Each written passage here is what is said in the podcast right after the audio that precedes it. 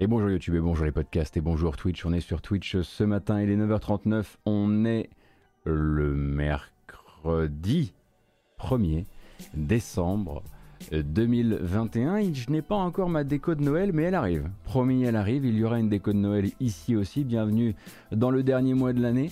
Et on va faire le tour de l'actualité du jeu vidéo de ces 36, euh, 48 dernières heures. Euh, hier, j'ai pris un petit peu de temps. J'avais des trucs à gérer. Je vais vous en parler euh, très bientôt. mais en l'occurrence, là, donc, de quoi on va se parler ce matin? On va se parler de Mercury Steam, qui donc signe avec un éditeur qui ne se trouve pas pour le coup être Nintendo, euh, du futur lancement de Final Fantasy XIV Endwalker, d'un autre MMO euh, qui serait en développement dans une licence coucou Marvel, euh, de Xbox Cloud Gaming mais également de Sea of Thieves. On aura l'occasion de revenir un petit peu sur le mercato de l'industrie avec des changements de poste, des studios qui s'échangent des cadres, le tour évidemment des récents trailers ainsi que des récentes rumeurs. Mais avant ça, du coup, une bande-annonce. Hein. on essaie toujours de faire une bande-annonce qui pète, qui réveille. Euh, et celle-ci, bon, écoutez, elle a de l'avance. Hein. on est le 1er décembre.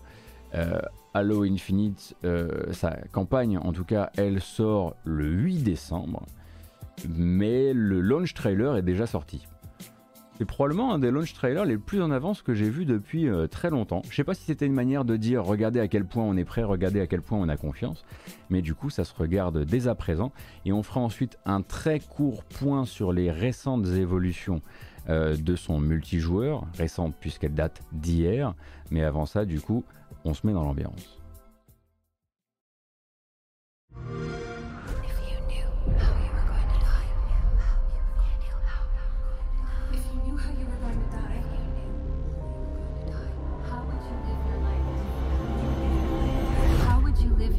Differently.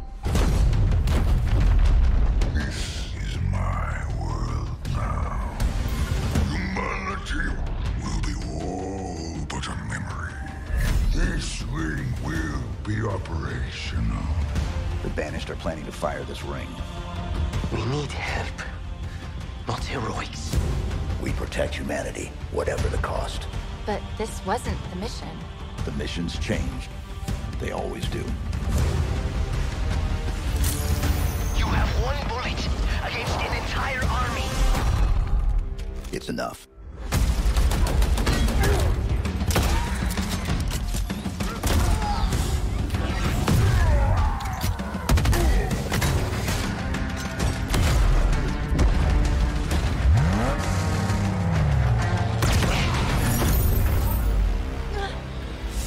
What happened? Something pushed back. You are not the future.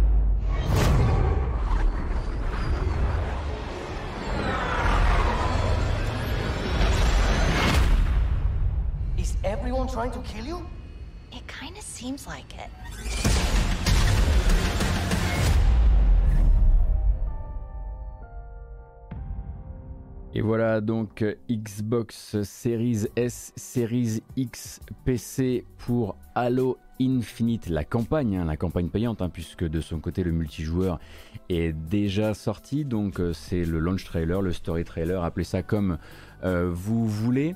Euh, en l'occurrence donc le gros gros lancement de cette fin d'année avec Forza Horizon 5 pour Microsoft et donc toujours cette proposition on va dire de, de monde semi-ouvert, des grandes zones. J'ai dit Xbox Story au lieu de Xbox Series? Pardon, je ne sais pas ce, que, ce qui m'est arrivé. merci Alpha X R6 et merci Naden pour, pour ça. Euh, merci pour le soutien. Alors écoutez, en ce qui concerne le jeu, bon bah ça remet un petit peu les fondamentaux de l'histoire. Hein, euh, En gros, on sait que ça se passe après les événements de Halo 5.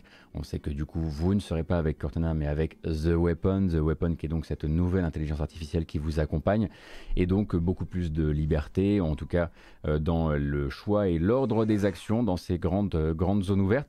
Alors, en l'occurrence, euh, moi, j'aimerais vous communiquer deux choses. D'abord, la première, c'est que je prévois en fait un format sur Halo Infinite euh, j'aime bien, comme je le dis comme ça, on dirait qu'il va être sponsor. Je prévois un format.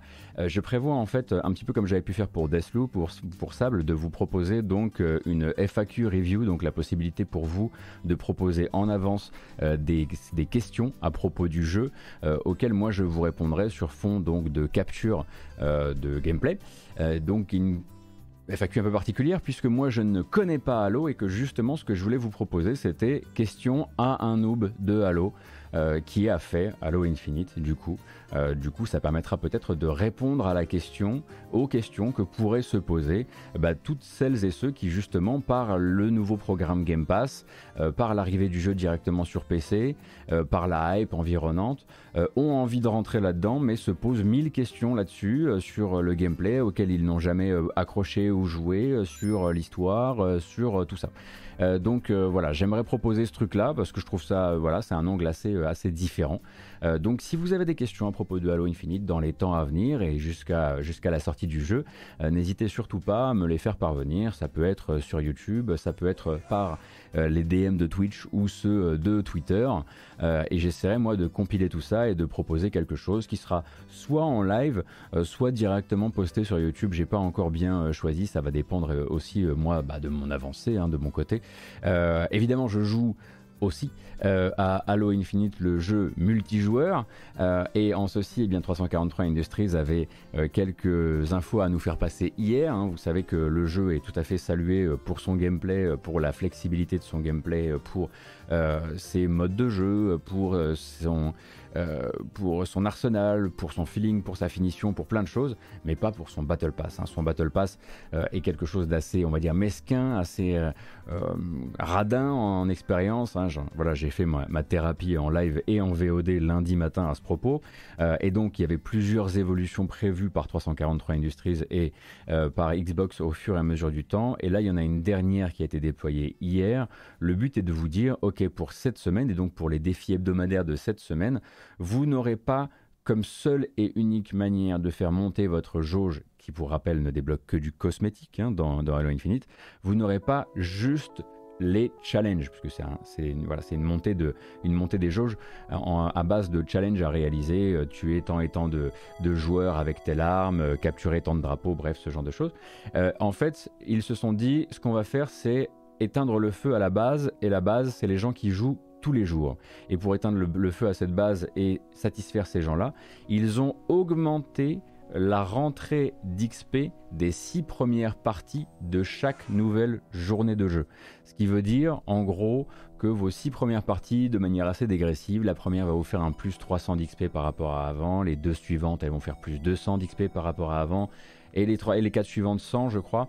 Le but étant pour eux, et encore une fois, c'est un objectif, le but étant de garantir au moins par jour de jeu, indépendamment des challenges que vous relevez, euh, une montée de niveau euh, sur le Battle Pass. Voilà. Donc c'est une première manière, on va dire, d'éteindre le feu en attendant de réfléchir à la suite. En tout cas, il réagit suffisamment vite et c'est euh, déjà pas mal. maintenant, il faudra évidemment confronter ce, plan-là à la réalité du terrain, hein, puisque six parties, ça peut être quand même assez vite envoyé, mais pour les joueurs très réguliers, ça risque effectivement de changer un tout petit peu, un tout petit peu la donne quand même. Moi, je dois dire qu'hier, ça m'a pas mal amélioré euh, ma première journée de, challenge hebdo, puisque hier j'ai eu effectivement l'impression de monter régulièrement euh, en, niveau et de débloquer régulièrement des choses. Oui, oui c'est vrai qu'hier soir je suis allé faire mes six parties comme le dernier des clients. J'assume, voilà, c'est dit. Euh, et on a fait le tour hein, pour, pour Halo Infinite. Pour le moment, il n'y a, pas, a pas plus de il n'y a pas plus d'informations. Comme je le disais encore une fois, je prévois un format sur la campagne qui est tourné plutôt vers les gens qui ont des questions et qui voudraient poser à un noob, qu'ils soient noob eux-mêmes ou pas. Euh, mais ce sera, ce sera mon angle un peu particulier. Angle que j'ai créé grâce à une technique très simple qui consiste à ne jouer à aucun jeu Halo ces 20 dernières années. Il fallait y penser. Euh, écoutez, on va continuer et là on va continuer un petit peu sur le territoire du PC euh, avec Company of Heroes. Donc euh, hier, les fans de la série Company of Heroes ont été conviés sur le site officiel du troisième épisode, qui est donc toujours prévu hein, pour rappel pour l'an prochain. et en fait, l'éditeur, l'éditeur Sega et le développeur Relic avaient une proposition à leur faire et cette proposition, c'est tout simplement créer un compte Relic et en échange, on vous donne un accès direct et automatique, quasiment automatique il me semble, à la pré-alpha multijoueur du jeu via votre compte Steam. Là, maintenant, à partir d'hier en fait, et ce jusqu'au 7 décembre prochain, vous pouvez vous inscrire sur le site de Relic pour pouvoir avoir accès au jeu et pouvoir commencer à jouer, vous faire une première idée euh, de ce que sera Company of. On rappelle, un jeu stratégie euh, en temps réel dans la Seconde Guerre mondiale. Temps réel mais avec une pause active cette fois-ci, pause active qui sera évidemment disponible uniquement dans les matchs contre l'IA et pas dans les matchs contre les autres joueurs. Euh, si cette alpha, pré-alpha ils appellent ça, est tournée vers le multijoueur, elle vous laissera aussi réaliser des matchs donc contre l'IA, donc du 1 versus 1 ou du 2 joueurs contre 2 CPU. Et là vous pourrez tester justement cette fonction de pause active. Il y a une petite vidéo qui résume tout ça.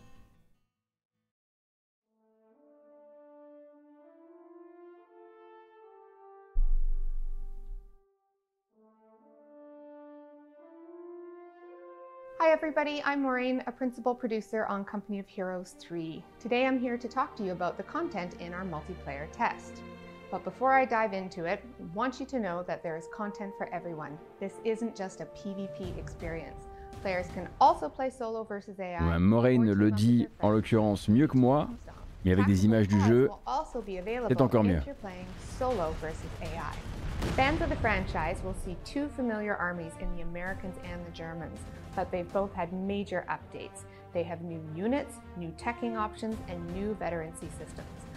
Oui, c'est quelque chose que j'ai oublié de préciser, mais effectivement, cette pré-alpha de Company of Heroes 3 ne vous laissera pas utiliser toutes les factions qui seront disponibles dans le jeu final. Par exemple, il y aura les Italiens aussi, il me semble qu'il y aura également euh, le, euh, la Russie, euh, mais en l'occurrence, là, ce sera plus tourné uniquement sur les Américains et les Allemands pour tester tout ça. et donc vraiment, hein, c'est gratis et a priori, de ce que j'en ai compris, assez automatique. Donc il suffit d'aller d'aller créer son compte, euh, son compte relique, chose que j'ai faite. Et moi, j'ai eu directement euh, un accès au jeu. Maintenant, la grande question, c'est est-ce que je vais trouver le temps d'ici au 7 euh, décembre d'aller essayer tout ça? Évidemment, c'est fait d'abord pour récolter des retours. Donc, si vous avez des plantages, si vous avez des soucis avec le multijoueur, si vous repérez des trucs qui vous semblent utiles aux développeurs, bah, n'hésitez pas à leur remonter. C'est, c'est le but premier de la manœuvre, même si c'est vrai qu'accéder au jeu en avance, on va pas cracher euh, dessus. Il sortira donc en, version, euh, en version complète l'année prochaine. Je disais tout à l'heure, hein, durant le... Euh, attendez, non, non, non, je vais beaucoup trop vite. Oh là là, je vais beaucoup trop vite. J'ai même pas encore bu mon café. Alors on va monter un petit peu, voilà, morceau. Petite interlude café.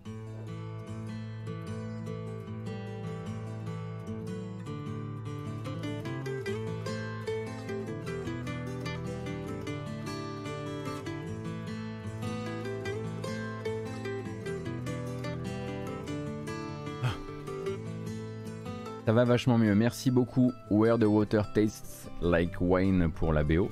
Ça fait du bien. Euh, donc je disais tout à l'heure durant le sommaire qu'on allait parler de Mercury Steam. Mercury Steam donc euh, pendant qu'une partie du public hein, s'imagine très probablement que Metroid Dread pourrait être le jeu capable de euh, sceller une union un peu plus solide entre Nintendo et Mercury Steam, puisque Nintendo peut posséder hein, à l'occasion des, studios, des studios américains ou des studios européens, Mercury Steam c'est un studio espagnol, eh bien eux aimeraient justement nous rappeler qu'ils sont et qu'ils, jusqu'à preuve du contraire en tout cas, qu'ils resteront indépendants euh, et ouverts à toutes sortes de propositions, hein, puisque euh, le studio a annoncé euh, la signature d'un contrat avec 505 Games, 505 Games, un partenariat hein, autour d'un projet de jeu action RPG à la troisième personne qui n'a pour l'instant pas de titre, mais juste un titre de travail, Project Iron. Entre parenthèses, je pense que c'est vraiment le titre de travail le moins original du monde, avec Project Blood, je crois. Euh, mais on s'en fout un petit peu en vérité. Donc un monde de fantasy sombre, a priori, une sortie prévue sur PC et sur console. Euh, une mise de 27 millions d'euros du côté de 505 Games, euh, mise qui permettra donc à l'éditeur de co-détenir la licence en compagnie de Mercury Steam. Alors la licence partagée hein, entre plusieurs entités, 505 ils ont déjà fait, ils co-détenaient en fait Ghost Runner avec une autre euh, avec un autre éditeur. Et au final, quand ça a bien marché, Ghost Runner, ils ont racheté les parts de l'autre éditeur qui est un éditeur polonais euh, pour euh, bénéficier intégralement de la licence. Donc j'imagine que si ça devait très bien marcher cette histoire avec Mercury Steam, ils pourraient tout à fait derrière remettre un chécos et leur racheter la moitié de cette licence. mais bon, à côté de ça, voilà, les actionnaires de 505 doivent être absolument aux anges, hein, pensez-vous avoir des parts dans la première société qui annonce un projet avec ceux, que l'on nomme désormais non plus les créateurs de Castlevania Lords of Shadow il y a très longtemps, euh, non plus les créateurs de comment s'appelait Space Lords qui était leur passage à vide free to play entre les deux, mais bien les développeurs de Metroid Dread quoi. Et ça, on imagine effectivement que euh, chez les investisseurs de 505, ça doit claquer suffisamment pour qu'on se dise, hmm, ouais, on va peut-être euh, racheter quelques actions de plus, ou en tout cas, on fait confiance à l'entreprise euh, désormais dans ses, dans ses projets futurs. Faudra voir hein, vraiment ce qu'il compte faire avec ça. Alors oui, j'ai pas, pas précisé que mais, Samus Returns, ça a été un peu le jeu qui, après, après Space Lords, a permis de remettre un petit peu de, de confiance dans le nom euh, Mercury Steam, hein, parce qu'on avait fini par se demander un petit peu euh, s'ils allaient euh, encore bien. Déjà qu'il y avait déjà des gens qui étaient, comment dire, un peu fâchés avec le deuxième Castlevania Lords of Shadow, Shadows. J'ai oublié le, oublié le pluriel. mais voilà, du coup, pour l'instant, si vous vous posiez la question, pas de rapprochement, en tout cas imminent avec Nintendo. Ça ne veut pas dire qu'ils collaboreront plus ensemble, hein, mais c'est vrai qu'avec euh, l'accueil critique de Metroid Dread, on aurait pu se demander si Nintendo n'avait pas envie de faire un petit geste, quoi, les intégrer à la famille ou ce genre de choses.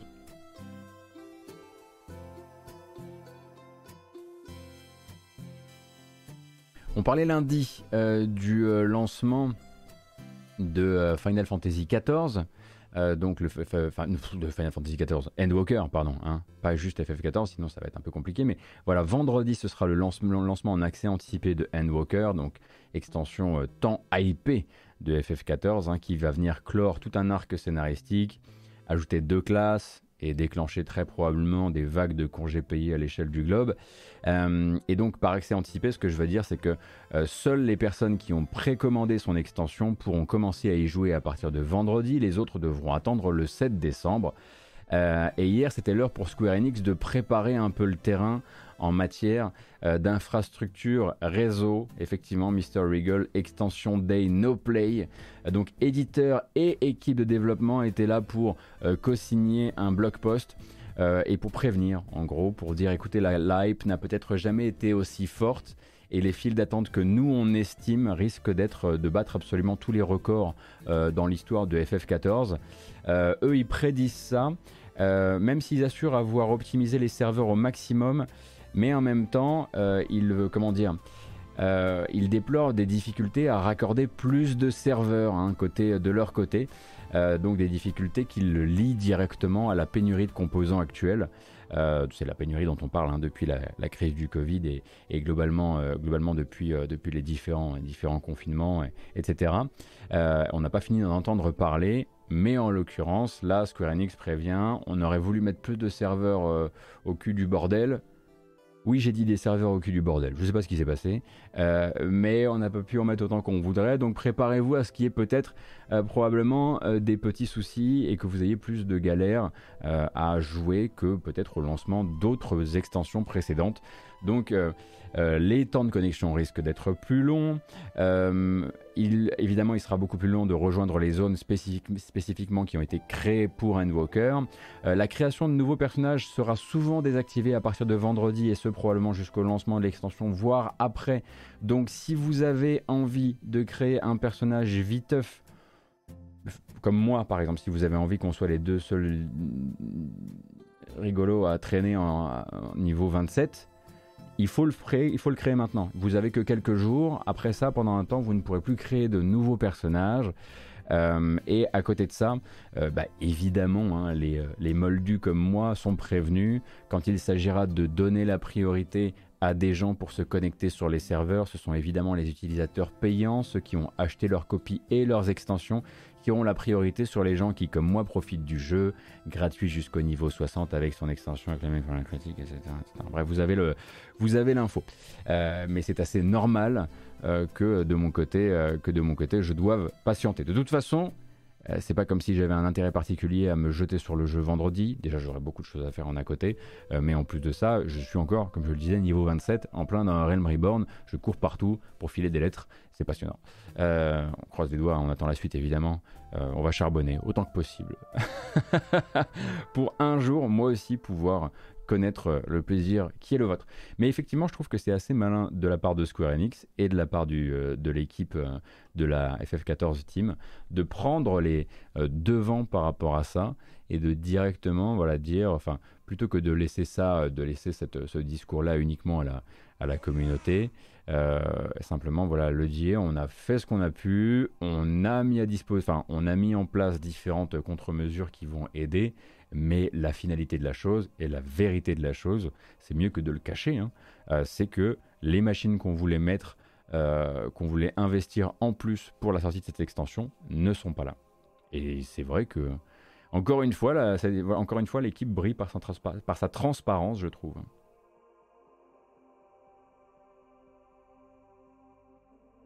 C'est toi où la création de compte FF14 Square est une purge sans nom? Alors oui, autant la création de personnages est très fun, Autant la création de compte, quel enfer Oh là là Ah ouais, je te confirme, j'ai fait ça il y a pas longtemps du coup.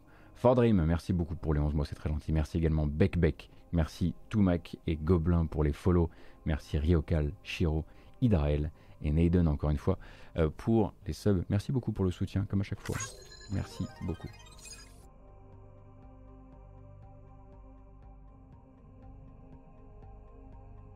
Et puisqu'on est dans le MMO, euh, très rapidement, j'en ai parlé, comme je le disais dans le sommaire. Donc, une fine étude euh, d'un document public sorti par euh, la maison mère de Daybreak Games a permis de mettre à jour deux infos pour les amoureux de MMO. Alors, d'abord, Dimensional Inc., qui est le studio, l'une des filiales de ce groupe-là, qui est un studio qui travaille sur DC Universe, DC Universe Online, pardon, annonce en gros que le jeu pourrait. Eh oui, DC Universe Online pourrait faire l'objet d'une grosse mise à niveau, donc un lifting graphique ainsi qu'une grosse extension, probablement la, plus grande extension jamais sortie pour le jeu. Et ça, ça pourrait sortir en 2023. C'est une manière de dire, avec la deuxième info, rassurez-vous, on n'oublie pas DC Universe Online et on veut continuer à travailler dessus. La deuxième info, info étant que Dimensional Inc., ce même studio justement, euh, travaille très officiellement désormais sur un MMO à licence non pas DC, mais cette fois-ci Marvel. Donc un jeu qui sera piloté dans son développement, par Jack Emmert, qui est un vétéran de jeux du genre, hein, puisqu'il a bossé chez Cryptic et il a bossé sur Champions Online, City of Heroes, City of Villains et Star Trek Online. Et donc euh, le studio en parle un petit peu, mais ça on, on a parlé plusieurs fois à travers les, années, mais on reparle dans ce document. Euh, l'envie d'un MMO Marvel n'a rien de nouveau chez eux. Hein. Chez Daybreak, ils ont essayé plusieurs fois d'en mettre sur mettre sur pied, mais ils n'étaient pas sûrs qu'il allait avoir l'attrait nécessaire. Là, entre euh, les nombreuses phases cinéma du MCU qui sont terminées, c'est l'avenir. ce qui arrive en termes de télé, ce qui arrive en termes de jeux aussi, hein, puisque le marché du jeu vidéo, là, régulière, enfin, tous les genres de jeux vont faire, vont avoir leur déclinaison Marvel eh bien ils se disent que c'est clairement le moment de mettre sur pied ce truc-là. Donc pas de date évidemment, euh, pas de titre, rien, euh, même si ça pourrait très bien s'appeler Marvel Universe Online et puis euh, voilà. En l'occurrence, c'est simplement une confirmation plutôt enfin, stratégique dans un document stratégique. et à mon avis, si on le met, à, si on le met directement dans, ce document, c'est que c'est beaucoup plus, enfin c'est bien plus solide que ça ne l'a jamais été. RIP Marvel Heroes Omega. Putain, il suffit de parler de, jeux Marvel connectés et on fait apparaître ce Baby One. Salut Sbeb, j'espère que tu vas bien. Jukebox 777, merci. Merci infiniment. Du loot, et eh oui bien sûr, c'est le loot, c'est l'attrait du loot. Il en... Et, d'ailleurs, euh, d'ailleurs, puisque je te tiens et puisque tu es dans le coin, surtout ne te lance pas dans Halo Infinite euh, le multijoueur. Parce que les jauges là, toi et moi, on est des, on est, on est des gens malades et ça c'est pas pour nous. Hein. C'est pas pour nous. Ça va, ça, ça, te fait du mal. Ça te, moi, ça, ça me fait du mal.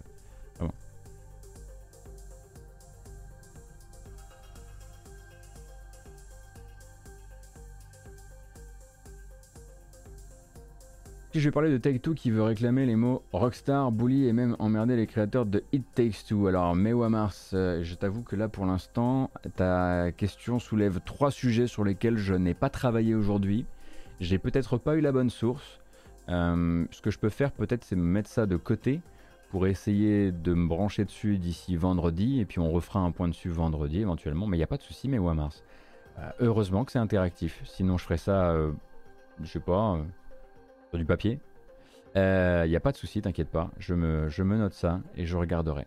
Je vais regarder un petit peu le, le fond du truc et, et on en parlera vendredi.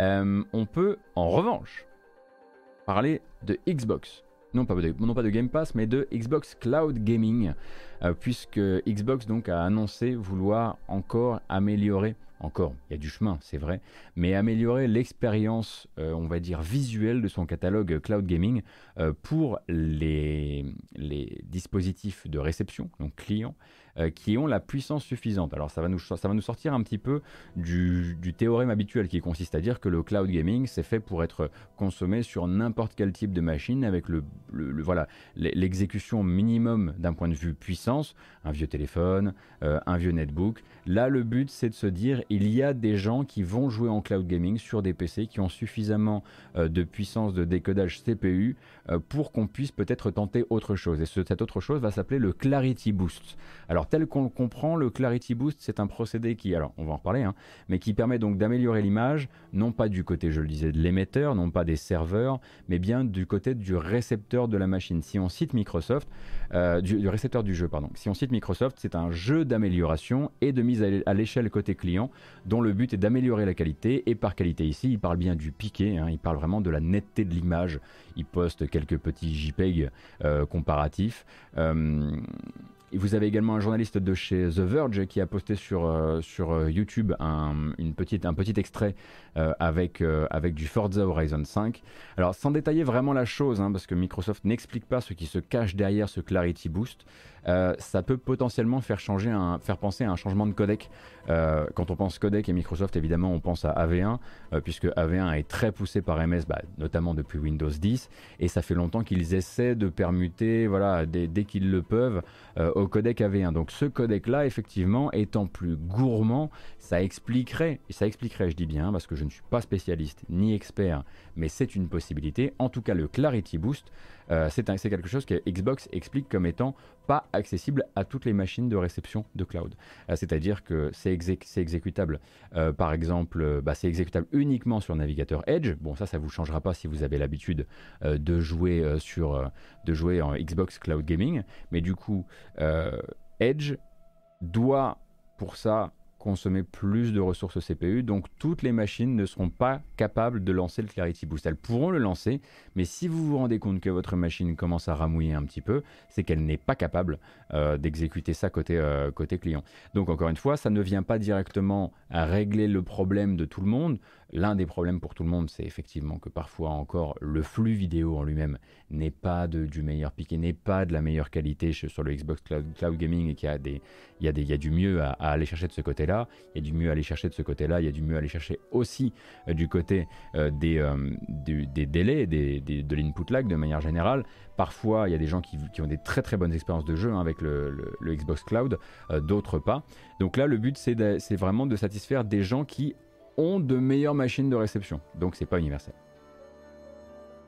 Et pour du coup essayer ce Clarity Boost, vous ne pouvez pas le faire avec votre navigateur Edge actuel. Il faut télécharger la version de travail de Edge, qui est donc qui est euh, comment elle s'appelle? Edge Canary. Voilà, Edge Canary, donc c'est la branche de développement Edge. Et si vous téléchargez cette version-là, vous pourrez activer le Clarity Boost.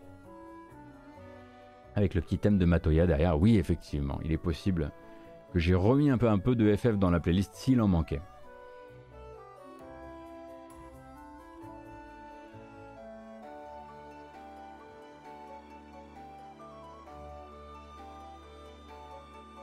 C'est pas que l'AV1 est plus gourmand, c'est qu'il y a encore peu de, de, de devices qui le décodent matériellement, sinon le CPU prend cher. D'accord. Bon ben voilà, c'est effectivement, mon raccourci n'était peut-être pas là. Encore une fois, il y a forcément quand j'aborde ces sujets-là plein de micro bêtises que je vais dire. Euh, donc oui, effectivement, là j'avais un petit peu, un petit peu raccourci de manière tout à fait, tout à fait involontaire hein, d'ailleurs. J'ai testé hier le Clarity Boost et ça change pas grand chose et je suis assez d'accord sur le changement de codec. Edge Canary seulement. Merci beaucoup Napta. Ouais, du coup on était, euh, on était raccord sur ce qu'il fallait euh, rajouter à la news. En cloud, pas de vibration sur Forza, c'est très embêtant. Ah oui, c'est quand même très dommage. Très très dommage, effectivement, je comprends. Et on va rester chez Microsoft du coup, euh, puisque hier c'était l'heure de venir mettre un cadre aux différents petits tweets vidéo qui ont pu être postés par Rare. J'ai encore le, réflexe parfois de dire Rareware, mais on peut pas, hein, on est en 2021, c'est terminé donc. Rare euh, à propos de Sea of Thieves et donc euh, une vidéo toute vidéo de 8 minutes toute dédiée donc à la cinquième saison de leur jeu de piraterie multijoueur euh, donc sa plus grosse mise à jour de confort depuis le lancement s'apprête à sortir là très bientôt le 2 décembre. Le 2 décembre c'est demain. Euh, donc évidemment l'arrivée, bon bah, avec toute saison hein, viennent les cosmétiques, les skins de bateau, les emotes, les vêtements thématisés. Euh, alors Évidemment, ils auraient voulu faire, j'imagine, plus d'événements typés Noël, mais les batailles de boules de neige, ça va être un petit peu compliqué sur la mer. Quoique, des boulets de boules de neige, ça, ça aurait été cool. Ils ont décidé de partir vers un autre, euh, un autre angle, vers un autre angle, de prendre un autre angle, pardon.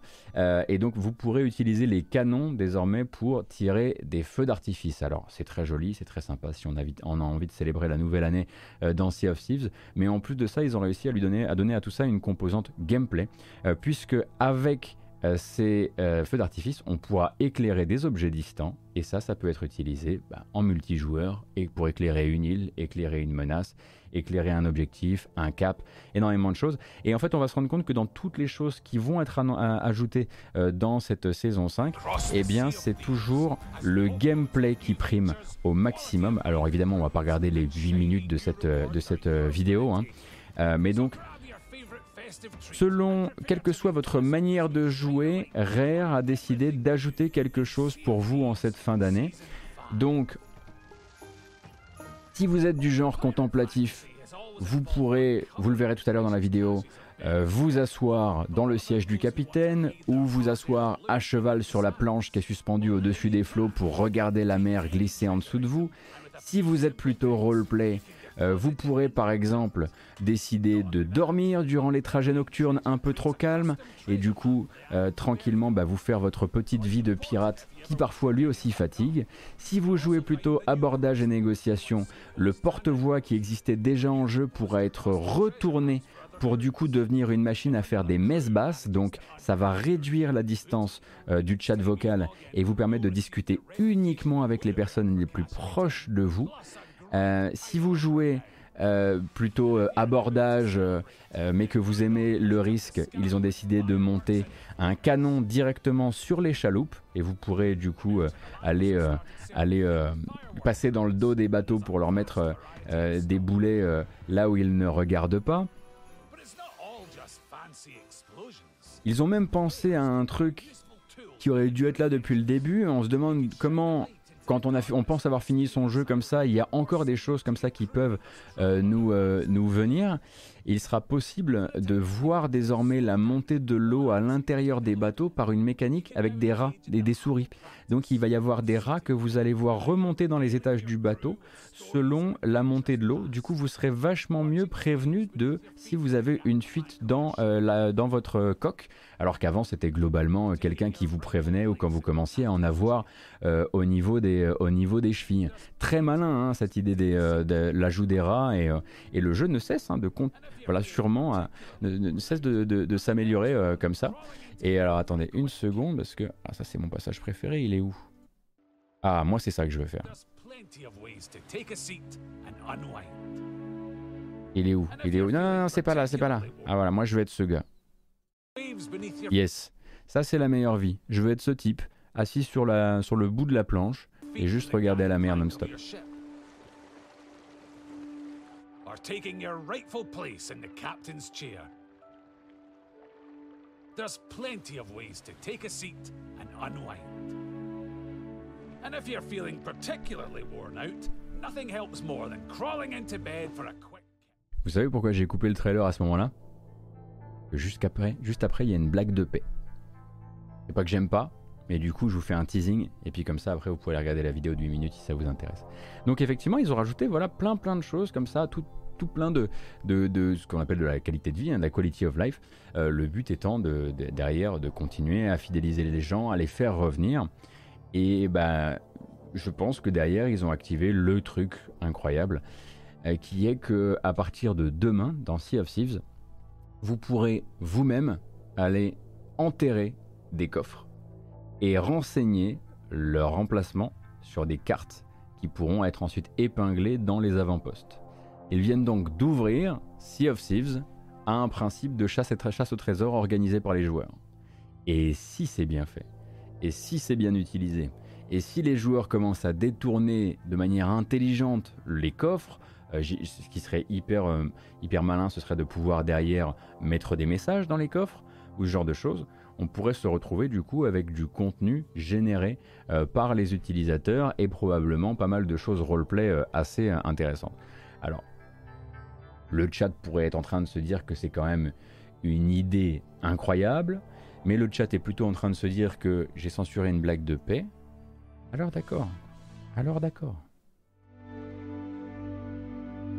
Sleeping also has the added benefit of replenishing some health, though grabbing some shut eye and shirking your responsibilities isn't likely to go down well with the rest of your crew.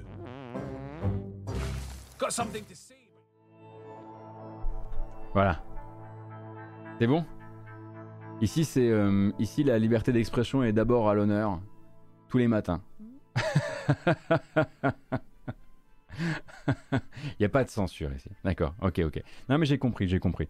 Je pense que la communauté m'a mis face euh, à un dérapage important qui aurait pu opérer euh, un virage, dérapage important dont aurait pu souffrir la chaîne et je suis content d'avoir... merci de me rappeler toujours à mon, à mon devoir sacré vis-à-vis des proutes, malheureusement.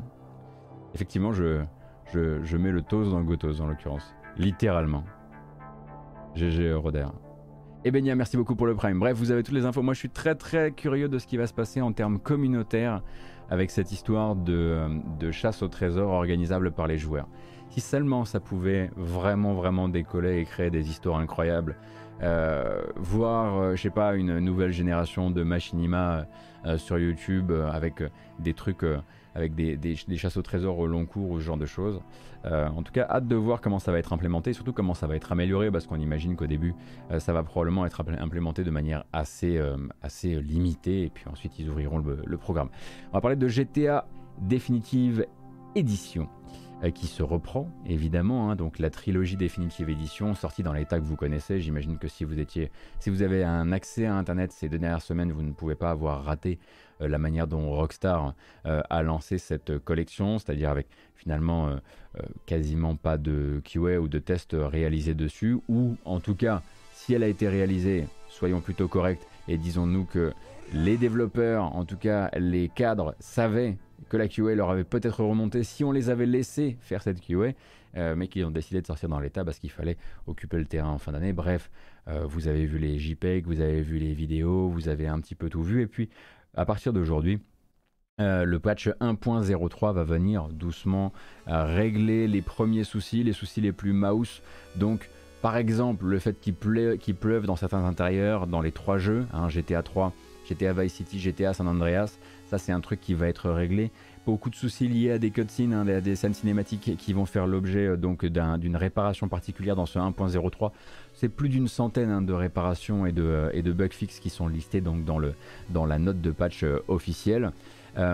et donc, ce qui est intéressant, c'est que ce 1.03 va aussi venir commencer à répondre à la fameuse question mais qu'est-ce que vous avez foutu et à quel moment vous avez, à cru que ça, simplement mettre à la distance d'affichage maximum, euh, ça, rendait honneur au, jeu de base, notamment dans San Andreas, eh bien ils ont rajouté désormais ce qu'ils appellent le ground haze, donc le brouillard donc au sol, qui va venir simuler ce qui était une limite technique avant, mais du coup raccrocher un petit peu avec l'esthétique de GTA San Andreas, qui est une esthétique qui permettait donc de monter très haut, de voir très loin dans la ville, et donc d'avoir cette impression de distance grâce au brouillard. Ils ont remis ce brouillard-là, histoire qu'on ne voit plus les bords de la map.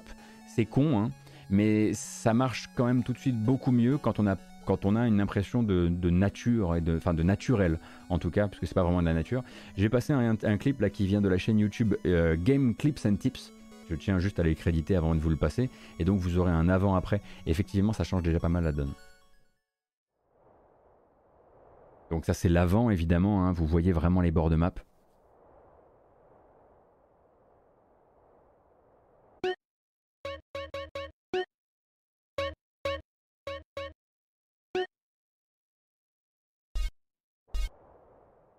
Et là, tout de suite, c'est un petit peu mieux. Alors, c'est pas incroyable parce qu'elle couvre principalement, effectivement, euh, l'océan.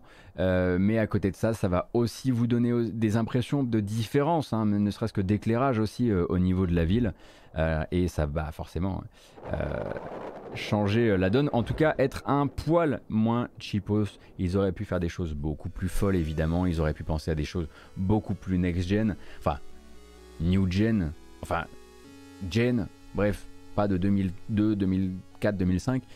mais euh, vu qu'ils n'avaient rien implémenté à la base et qu'ils se sont contentés de simplement mettre tous les potards à fond et se dire que ça allait respecter euh, le jeu, euh, bah, déjà rajouter du brouillard, c'est pas mal et c'est un début et c'est un début de compréhension. On rappelle donc que ce n'est pas développé en interne par Rockstar, mais que Rockstar a commandé ça à un studio qui s'appelle Grove Street Games, qui était eux, qui étaient eux qui avaient déjà travaillé sur les portages mobiles, oui, de ces jeux-là.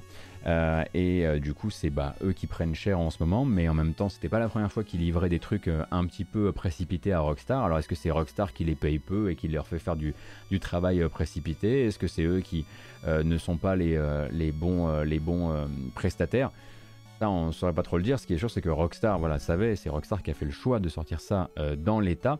cependant, Rockstar a aussi fait le choix de sortir donc ces versions dématérialisé d'abord, avec derrière les versions physiques qui devaient arriver. Donc normalement les versions physiques Xbox et PlayStation devaient arriver le 7 décembre, ainsi que les versions Switch si je dis pas de bêtises. Et finalement un report annoncé hier euh, par Rockstar, par Rockstar euh, repousse un tout petit peu ces sorties. Donc du 7 décembre on passe au 17 décembre sur les consoles Xbox et PlayStation. Et pour la version, on parle uniquement des versions boîte. Hein. Euh, et pour la version boîte Switch, ça décale même directement à 2022, début 2022 pour la version boîte sur Switch.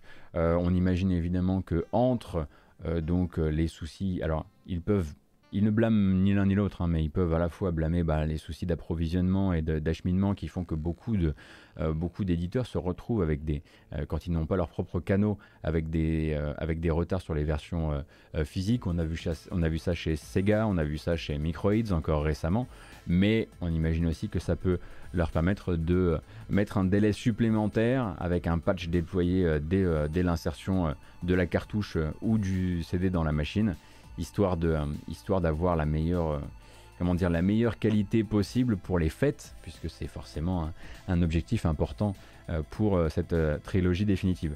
Et oui, je suis complètement d'accord avec vous sur le chat. Aucune excuse. Hein. Je vous remettais simplement le contexte quand je disais que c'était Grove Street Games. Mais pour moi, clairement, la faute, l'intégralité de la faute doit venir reposer euh, sur, euh, sur Rockstar. C'est juste que beaucoup de gens ont cette question qui consiste à dire mais attendez Rockstar c'est des, des techos de ouf, comment ils ont pu faire un truc pareil? Bah, À mon avis c'est ça, c'est jamais passé ni dans les mains ni sous les yeux euh, des développeurs ou des techniciens des studios internes Rockstar. Je pense que c'est effectivement voilà, c'est de, la, maîtrise d'ouvrage pour Grove Street Games par des gens à qui on a dit tu fais pas cher, tu fais rapide, faut que ça sorte à la fin de l'année et on va se démerder derrière. Euh, pour le reste. Je pense qu'effectivement ils auraient mieux fait de repousser, mais ils auraient mieux fait de repousser, c'est quand même un petit peu la maladie de cette fin d'année hein, pour beaucoup beaucoup de jeux. Euh, c'est pas le premier, probablement pas le dernier. Oh là là, on dirait une, on dirait une annonce des démons du midi avec la zig derrière. Les démons du midi, podcast incroyable, euh, animé par deux joyeux drilles, entièrement dédiés à la musique de jeux vidéo et à celles et ceux qui la font. ça sort tous les mois sur Geekzone, sauf que c'était pas sorti depuis 5, 5 mois. Et là, ce matin, il y en a un qui est sorti. Une, folie, une folie. Les mecs sont en plus hyper attachants. Donc, euh, moi, je vous recommanderais d'écouter ça. Il me semble que c'est un, format euh, euh, audio de 2 heures, 24 minutes et 50 secondes. Ou pas bien loin.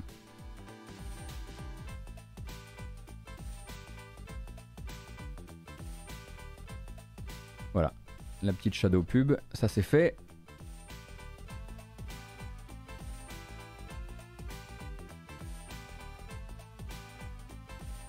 Elle est pas très shadow, hein, en fait. Elle est pas très shadow.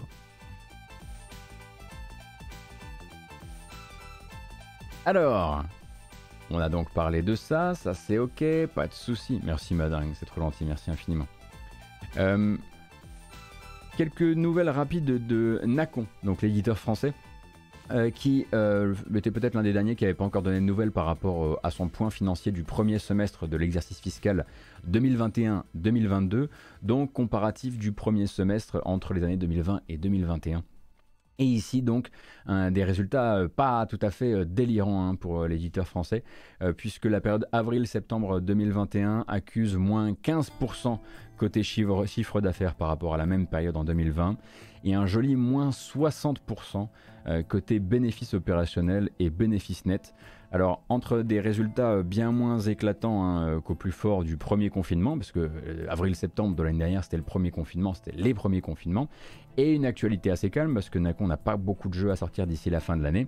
Ils ont décidé aussi de revoir leur projection financière pour tout le fiscal, hein, puisque le deuxième semestre viendra clore euh, l'année fiscale 2021-2022. Et donc en gros, eux se préparent à une espèce d'année morne, une année marquée par des sorties peu nombreuses, mais aussi de nombreux investissements, de, de nombreux achats, rachats de studios, comme encore récemment avec euh, anciennement CCCP dans le nord de la France qui s'appelle Ishtar Games désormais, et ils ont même monté un label Ishtar euh, avec Nacon depuis qu'ils ont été rachetés, les développeurs de ah zut, leur dernier jeu, Tower, Tower Defense, The Last Spell, The Last Spell, voilà. Donc, évidemment, on vend pas beaucoup de jeux, on fait des investissements, les bénéfices en prennent plein la margoulette. Euh, et de là, eh bien, le but pour Nacon, ça va être bah, de charger sa barre de super pour l'année prochaine, puisque l'année super, l'année super, l'année prochaine, euh, beaucoup de ces rachats et beaucoup de ces rapprochements vont venir commencer à porter leurs fruits.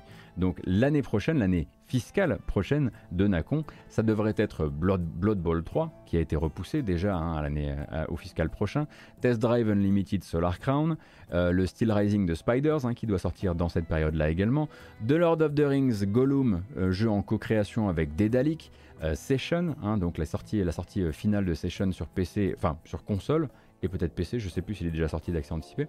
Euh, et le plus récent de la liste de ces jeux qui glissent justement l'année prochaine, eh bien c'est Vampire de Masquerade Swan Song, hein, qui par l'intermédiaire de ce bilan financier est repoussé. Euh, c'est en fait le jeu qui est en co-création entre Cyanide et Big Bad Wolf Studio. Big Bad Wolf, le studio qui est basé à Bordeaux et qui nous avait proposé The Council, souvenez-vous, The Council, mélange entre une philosophie à la Telltale et des mécaniques RPG avec une montée en puissance, un arbre de compétences, etc. Et donc eux travaillent euh, sur ce qui sera un jeu narratif à embranchement et aussi à capacité euh, dans l'univers de Vampire the Masquerade. Ce jeu-là s'appelle euh, Swan Song et il devait normalement sortir en février 2022 et maintenant il glisse justement à mai 2022, ce qui doit, à mon avis, peut-être euh, les arranger sur plein de sujets, euh, notamment le fait que la dernière fois qu'on a vu le jeu, les dernières fois qu'on a vu le jeu, on a eu l'occasion de se dire, alors après ils sont passés à des trailers comme celui que je vais vous montrer juste après, euh, qui sont un petit peu plus, on va dire, alors pas inscrits dans l'époque parce qu'on sent quand même le côté double A très très fort, mais les premières fois qu'on a vu le jeu, on a vu du gameplay, et entre le placement de la caméra, la rigidité des, la rigidité, pardon, des animations, etc., ça ressemblait plus à un jeu qui visait 2023 qu'un jeu qui visait 2022 et du coup, ils, ont ils prennent quelques mois probablement du coup hein, que ça, ça profitera euh, au jeu. Et donc pour rappel, ça va suivre trois personnages euh, dans un environnement très moderne et très urbain. Euh, et donc ce sera choix, conséquences, peut-être quelques QTE. Enfin, vous voyez The Council, je pense, et peut-être en améliorer. Moi, j'ai pas encore eu l'occasion d'approcher le jeu, donc je saurais pas trop vous dire en quoi il fait évoluer cette formule-là.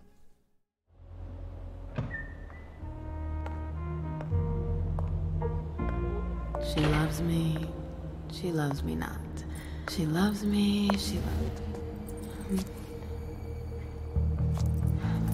The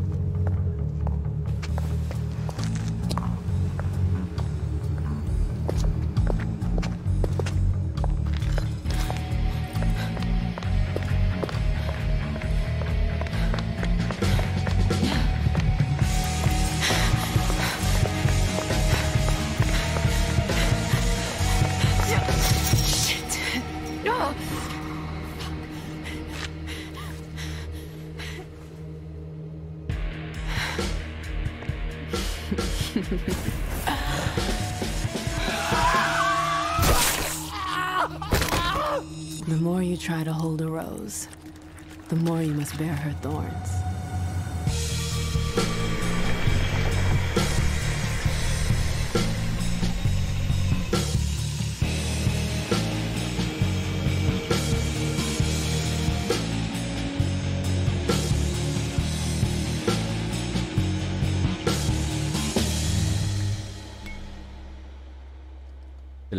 Du personnage qui s'appelle MM. Et dis donc, on a vu des, même des déplacements en, cour- en course contre les murs. Je pense que ce sera du coup, évidemment, hein, euh, des, événements, euh, des événements contextuels.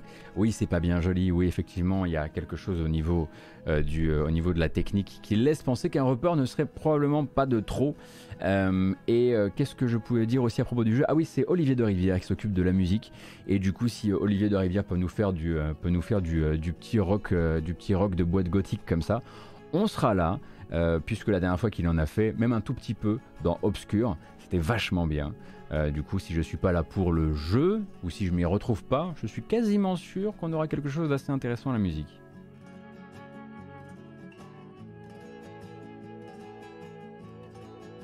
Donc hop, ça c'était pour Nakon. Euh, ça fera au moins une chouette OST, effectivement. Et puis bah, après, moi j'avais bien aimé The Council, et j'espère que derrière, finalement j'ai pas tant clos le sujet que ça.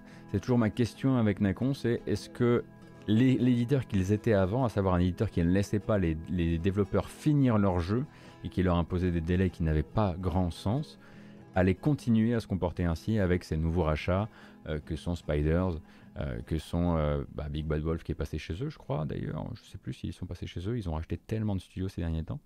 Euh, ou si euh, ils pousseront euh, vers la sortie le, plus, le plus vite possible à chaque fois. Donc 2022 va être une grosse année pour justement savoir si la politique, éditoriale de Nacon a évolué ou pas. Ouais, c'est ce qu'on on vient de ça en fait, Apple Seed. On, on a commencé par parler de leurs euh, de leurs résultats financiers. Donc, on va parler un petit peu de Xbox.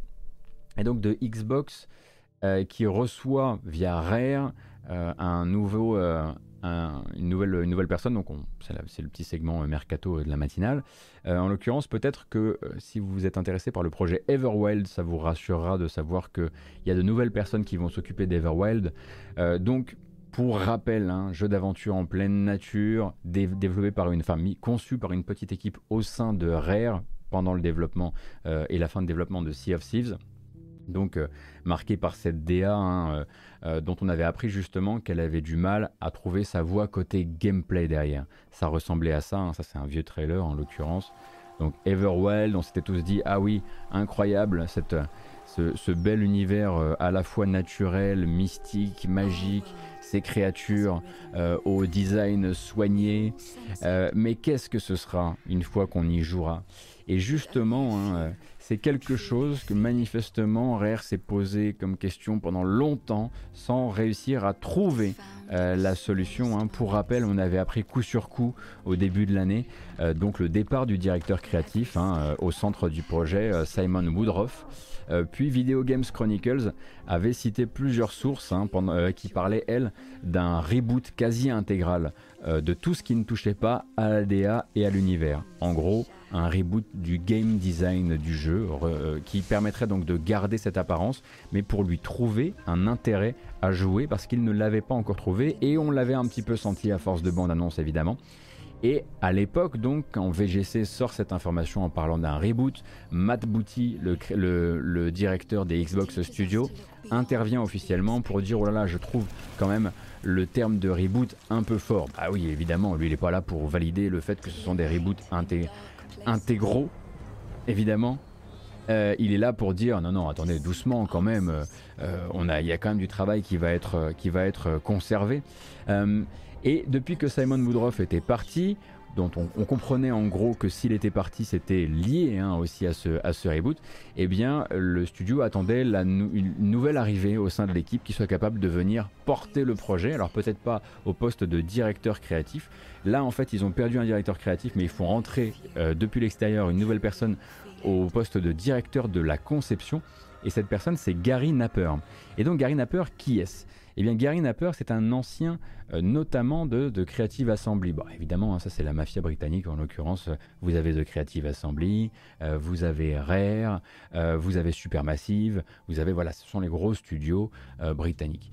en l'occurrence, lui était chez The Creative Assembly, notamment comme lead designer d'Alien Isolation. Donc, autre type de jeu, certes, euh, mais du coup quand même euh, un, beau succès euh, dans ses poches. Et donc lui est également directeur de la conception sur Halo Wars 2. Avant ça, il, était donc, il avait passé justement 5 ans à Guildford chez Supermassive. Et je pense que chez Supermassive, vu qu'on le dit réalisateur, il devait faire partie de l'équipe tournante des réalisateurs qui travaillaient notamment euh, sur euh, les Dark Pictures. Et si on regarde les crédits, a priori, euh, si on peut faire confiance à ceux de Moby Games, il aurait plutôt travaillé sur les premiers épisodes en réalisation de, The Dark Pictures que les derniers. mais bon, voilà. lui rejoint donc le projet Everwild, projet qui est voué hein, à rester plus dans nos cœurs et dans nos têtes que dans l'actu pendant un bon bout de temps, puisque a priori Reboot du gameplay, enfin du, du game design cette année. Et en plus de ça, Matt Booty, justement le directeur des Xbox Studios, l'avait déjà dit, on ne reparlera, excusez-moi,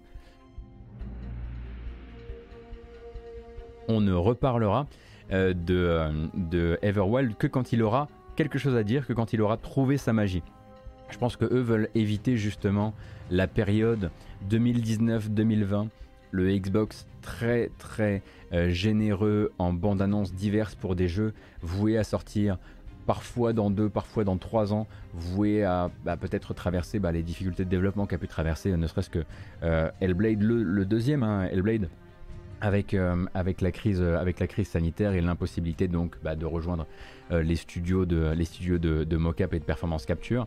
Donc assez naturellement, Matt maintenant il veut, je pense, des cycles de communication plus courts. Euh, et du coup, Everwild pour l'instant, on le laisse tranquillement euh, reprendre son souffle. Exactement, Rexstone, c'est bien chez.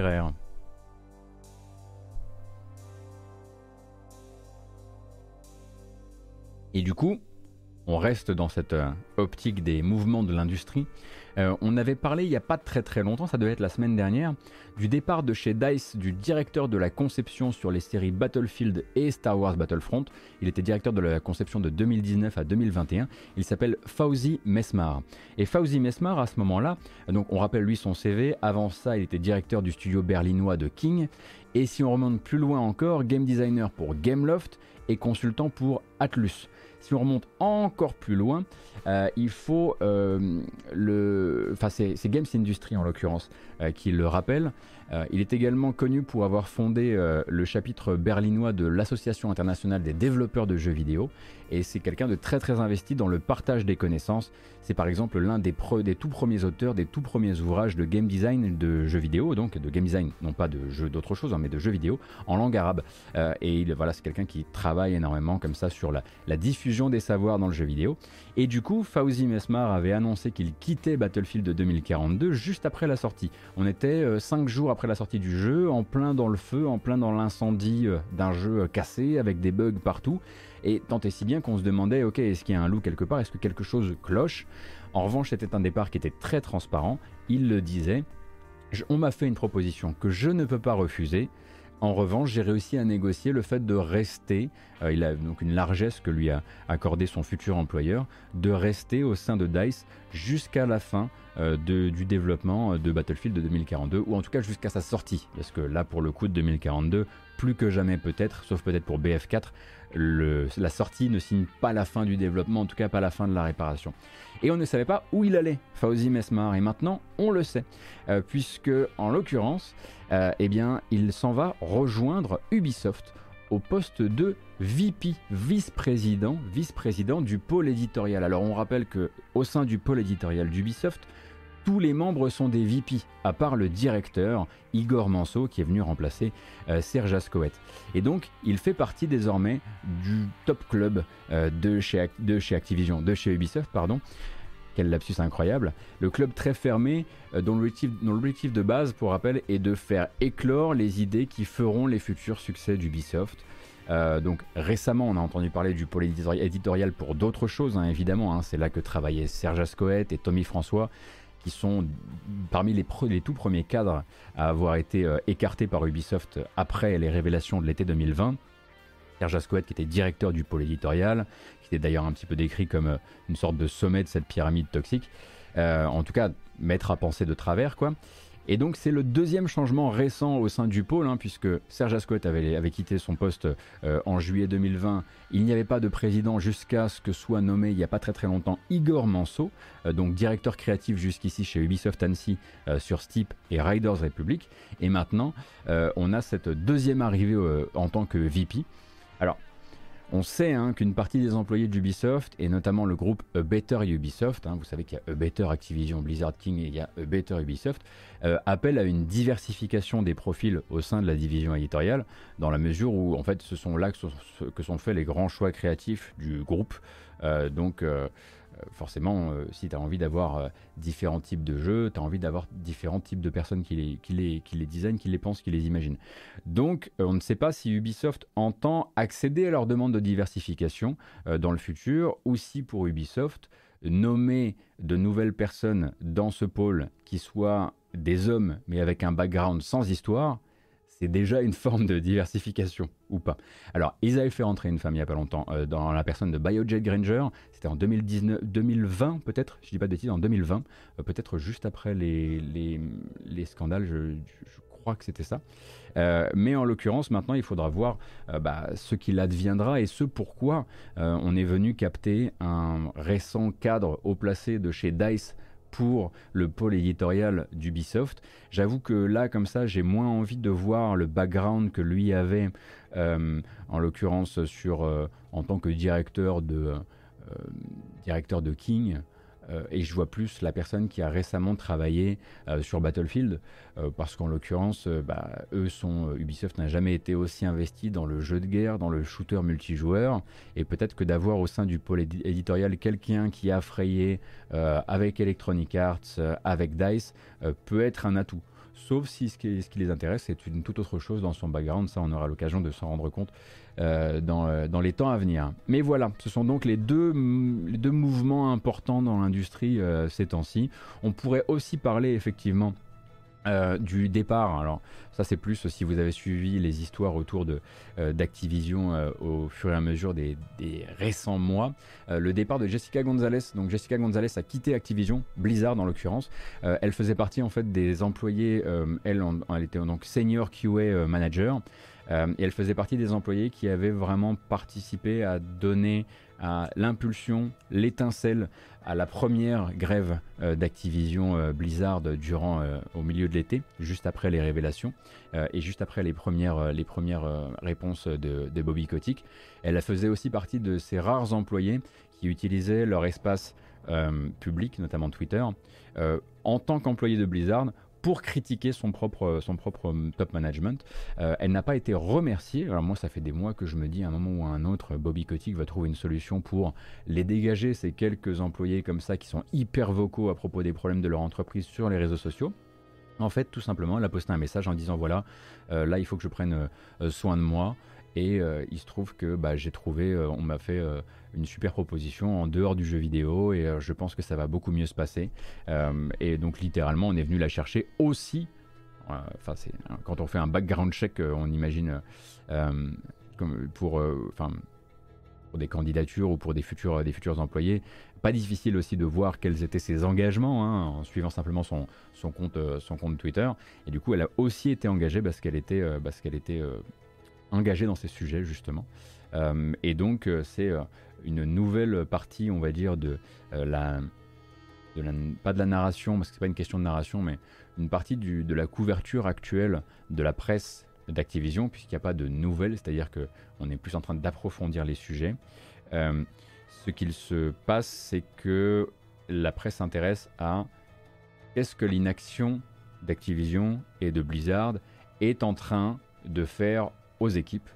Euh, quel est actuellement le, niveau de fuite des talents? Voilà, parce que la fuite des talents, c'est arrivé très fort chez Ubisoft, ça arrive très probablement très fort aussi chez Blizzard euh, et chez Acti, et c'est euh, des sujets que vous risquez de voir sortir dans, les articles et dans les, et dans les magazines dans les temps à venir.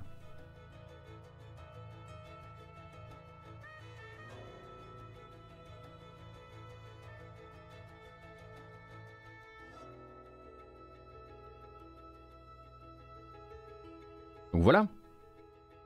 Ça c'était pour le bise.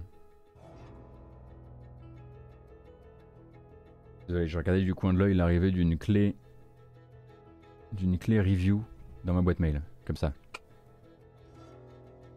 Sacré SimCity.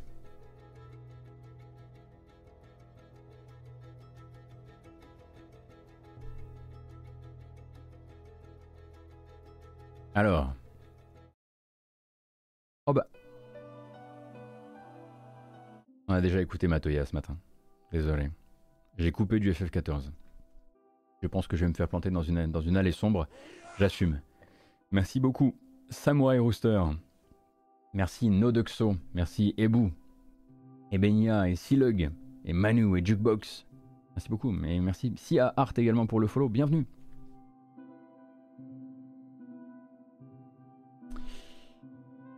Dernière news avant de passer aux bandes annonces Chrono Cross. Alors, si vous avez suivi les épisodes précédents, vous savez que la rumeur enfle en attendant les Game Awards, l'idée potentielle d'un remake de Chrono Cross. Euh, une rumeur qui a commencé donc euh, via des repérages d'informations venant plutôt de la sphère musique de jeux vidéo. Yasunori Mitsuda en travaille sur de nouveaux contenus musicaux, avec notamment une chanteuse euh, et auteur auteur-compositrice, euh, interprète euh, irlandaise qui, sur une, une radio irlandaise, confirmait avoir travaillé avec Sony. À l'époque, on parlait de, avec Sony. Euh, sur un gros remake annoncé à la fin de l'année. depuis, la rumeur se, voilà, dire, s'affine doucement. On comprend que ce n'est pas forcément avec PlayStation, mais que ça sortira aussi sur PlayStation.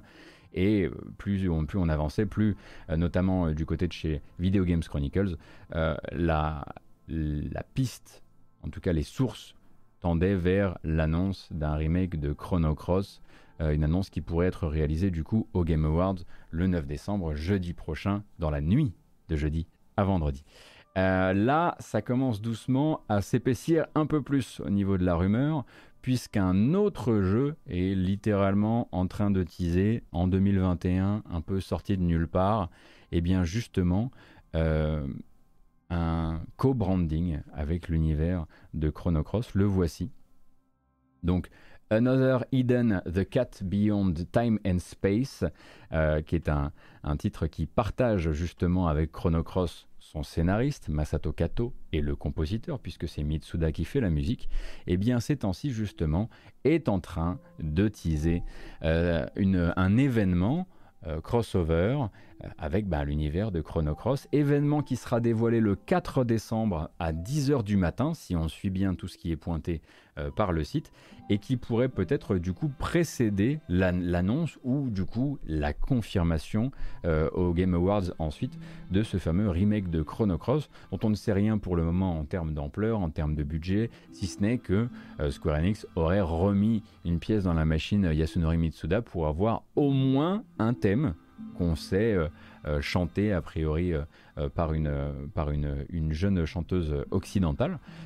mais ça, c'est les seules infos qu'on a pour le moment. Est-ce qu'il y aura toute une nouvelle BO par Mitsuda ou est-ce que ce sera simplement voilà, ce petit, cette petite chanson bonus Est-ce qu'on on se dirige vers quelque chose de, de, très très friqué, de très très, de très bien fini ou plutôt une, voilà, les, les subpars remake remaster de, de, Square Enix? A priori, il n'y a plus que quelques, quelques mm, jours à attendre, mais là, c'est vrai que avec ce teasing là, on commence doucement à, on commence doucement à y croire un peu plus. J'ai mis sur un Battle Royale mobile Chrono Cross. Yay Excellente idée. Je serai là pour ça. Je serai levé. Les Game Awards, c'est encore à 3h du matin cette année Tout à fait, tout à fait. Ce sera a priori de 1h à 5h du matin dans la nuit de jeudi à vendredi prochain, dans la nuit du 9 au 10 décembre. Est-ce que je serai là? Évidemment. Évidemment que je serai là. Pourquoi? Je, je sais pas. Ah, faut pas trop me poser de questions non plus, euh, mais je serai là. Alors, sable c'est très bien, mais une bamboche c'est mieux. Une petite simplement pour se détendre avant d'entamer les trailers du matin. Je ferai la matinale après, bah Kep, le lendemain c'est un vendredi, du coup ce sera une grasse matinale comme tous les vendredis, donc de 13h à 15h30. Du coup j'aurai le temps de, j'aurai le temps de micro dormir.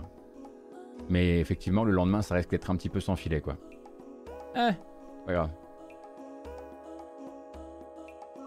Alors, la petite bamboche. Je crois qu'on la mérite, comme je le disais. Nous sommes 1244. Merci beaucoup. Merci pour votre soutien. Il était pas droit. Il était pas droit. Let's go.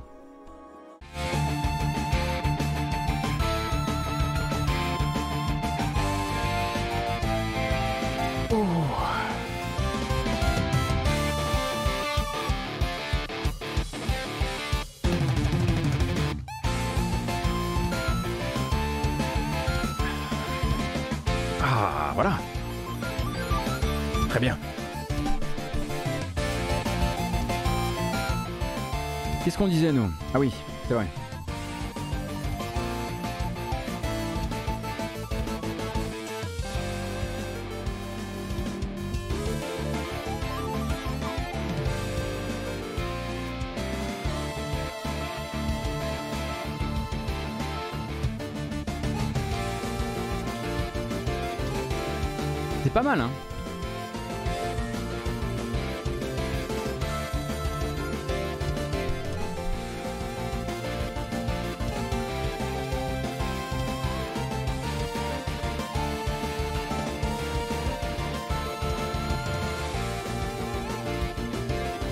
Assez fier en ce moment hein, de mes prestations euh, sur, euh, sur tout ce qui touche au, au petit scan. Je m'en sors pas mal. Ktotos, ah oui, comme Cthulhu, ouais. Ouais, non, mais ça faisait très facehugger, ouais. Je suis assez fier de mon facehugger euh, fabriqué fait maison. donc là, on écoute du Funotopia Awakening, qui était un, qui était un jeu qu'on avait un peu streamé il y a quelques temps. En parlant de streaming de jeux, pour des raisons J'allais dire indépendante de ma volonté, mais pas tant que ça. Oh non, il va falloir qu'on écoute Super Mario derrière.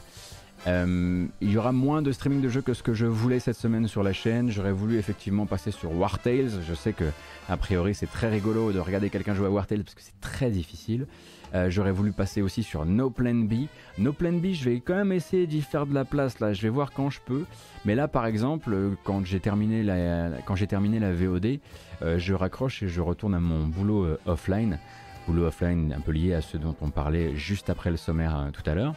Euh, donc voilà, mais merci beaucoup en tout cas d'avoir été euh, présente et présent si nombreux et nombreux ce matin dès le lancement. merci pour les nombreux subs, le super soutien, les bandes annonces et ensuite je vous, je vous relâche dans la nature et ce sera l'heure, ma foi, de commencer votre journée hein, parce qu'il sera que 11h30 et toute la diversité de cette journée sera encore devant vous. C'est un peu la difficulté de la matinale, hein, c'est que vraiment on vous, on vous envoie au feu derrière, quoi. Mm. Allez, let's go. En revanche, on fait plus la fête. La bamboche, c'est terminé. Alors avant de parler des jeux qui sont sortis, qui vont sortir, on va parler des jeux qui sont sortis. En l'occurrence ici, une extension. Euh, il me semble que c'est sa première sortie. C'est probablement pas uniquement sur PS4. Il faut que je vérifie tout ça. Euh, peut-être que vous faites partie des... Bon, c'est vrai que c'est pas non plus euh, la majorité, mais des gens qui ont apprécié Death Gambit. Death Gambit qui faisait partie de la première, la première fournée de Metroid slash Metroidvania avec une, inspiration un peu Souls mais en 2D. Et donc lui, il sort désormais son extension qui s'appelle Afterlife avec une bande-annonce.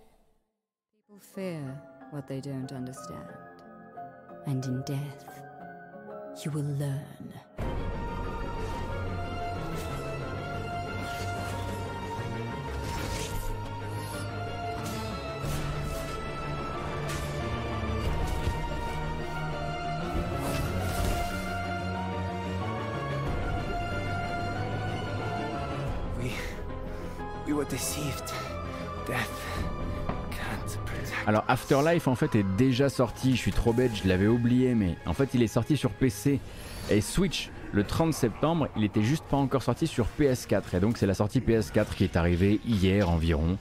Bon ça remet un petit peu euh, les bases, hein. donc de nouvelles zones, de nouveaux boss.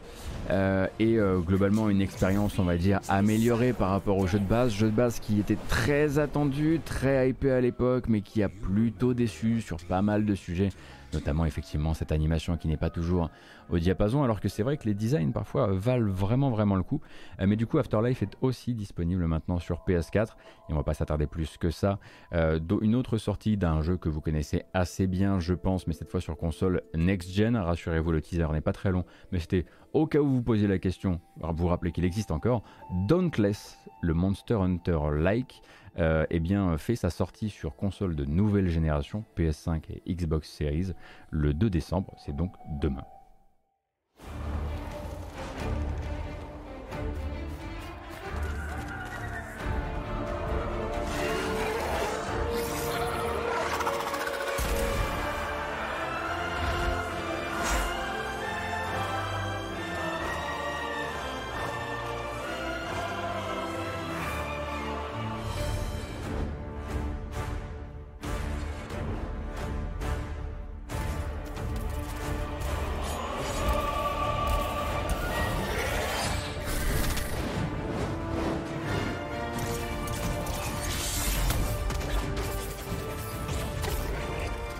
Évidemment, si c'est la première fois que vous voyez Dauntless tourner et que vous avez juste entendu Monster Hunter, vous allez faire une syncope. C'est sûr qu'au niveau de l'esthétique, c'est pas forcément la même limonade. C'est sûr que beaucoup de gens le considèrent comme une sorte de. Ouais, de Monster Hunter Leader Prize, quelque chose comme ça. Il y a tout qui a déjà été écrit hein, à propos du jeu. Il est sorti il y a un certain temps maintenant, des tests, des articles de suivi.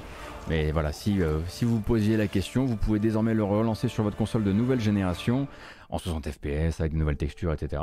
Je dois dire qu'en l'occurrence, sur le trailer, ils ont l'air de pas s'être foutu de notre pomme. Euh, ça a l'air plutôt, euh, plutôt euh, très bien fait. D'ailleurs, en parlant de, d'extension console nouvelle génération, etc. J'ai pas parlé aujourd'hui de Cyberpunk qui, grosso modo, a redit encore récemment des choses qu'on savait déjà, qu'ils avaient de, enfin, c'est des projets qui avaient de grands projets pour Cyberpunk pour la suite, d'amélioration, qu'ils pensaient vraiment que la version next-gen allait tout changer, etc., etc. Vous savez déjà ce que j'en pense. Bref, l'information à réaffirmer qui peut intéresser les gens parce qu'on est un peu sur l'onglet conso à ce moment-là, bah, c'est que euh, évidemment les extensions de nouvelle génération pour les acheteurs des versions euh, old-gen seront gratuites. Hein. Euh, là, ce serait assez mal passé d'apprendre qu'il faut remettre 10 balles dans la machine, euh, vu les lancements ancienne génération. Voilà, euh, nous on repart sur... Alors là, c'est du rétro, et paraît-il classique, mais alors là, je parle évidemment sous le contrôle des spécialistes. Castle of Shikigami 2 sort donc sur Steam le 6 décembre prochain. Alors c'est pas un prix shooter rétro, c'est un prix shooter Japon Premium, t'inquiète 20 euros. Donc cette fois-ci, c'est pas la petite euh, surprise à 6 balles. Désolé.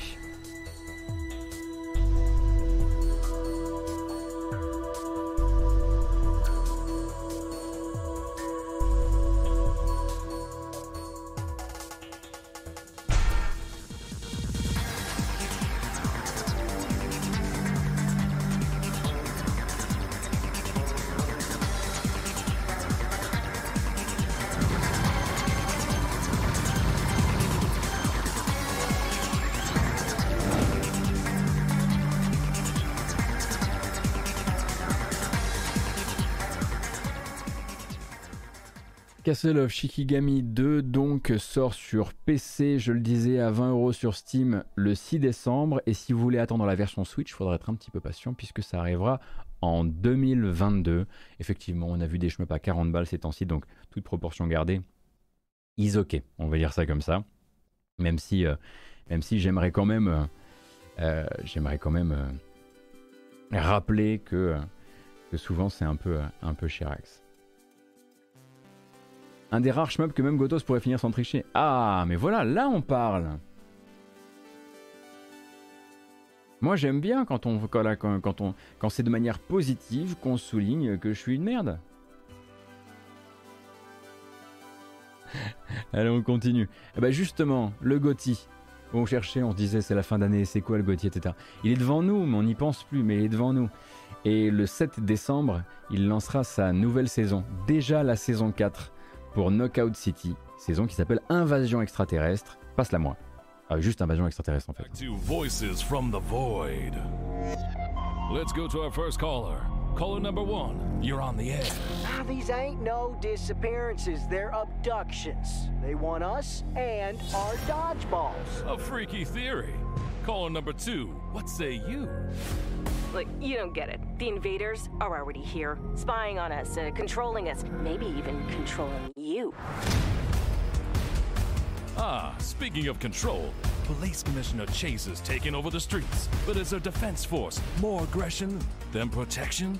Do not panic, Knockout City. If they don't come in peace, they'll leave in pieces. Who's behind these abductions? And is the KODF taking things too far? Call in now. We've got a hot update crashing in. The KODF has knocked down a UFO. If any brawlers want to head on up to Overland Farms and uncover the truth, give me a call and we'll blow this case wide open.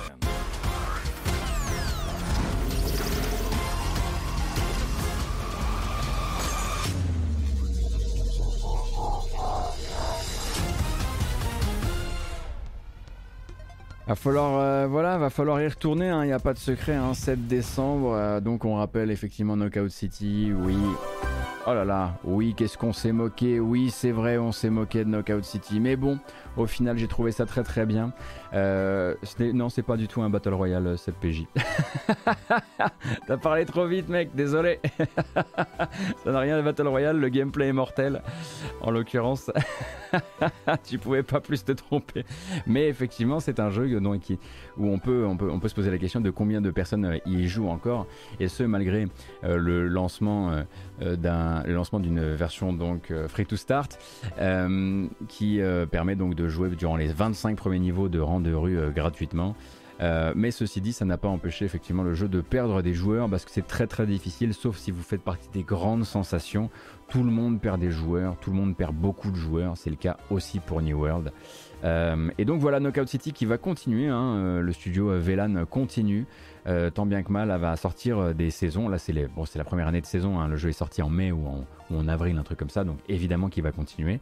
mais il y a des efforts, il y a toujours des nouvelles maps, il y a toujours des nouveaux ballons, il y a toujours des nouvelles skins de perso, c'est pas juste du... C'est juste du, c'est pas juste du, cosmétique. et allez, on va dire que, on va dire que moi j'y retournerai euh, et que ça, il faut au moins cette bonne excuse, vu que la dernière saison, en l'occurrence, j'avais promis à Brice qu'on retournerait jouer ensemble, et on n'y est pas allé justement, qui est quand même, euh, ce qui est quand même tout à fait honteux. Donc, effectivement, la passe, Brice, la passe. Kili, merci pour les deux mois.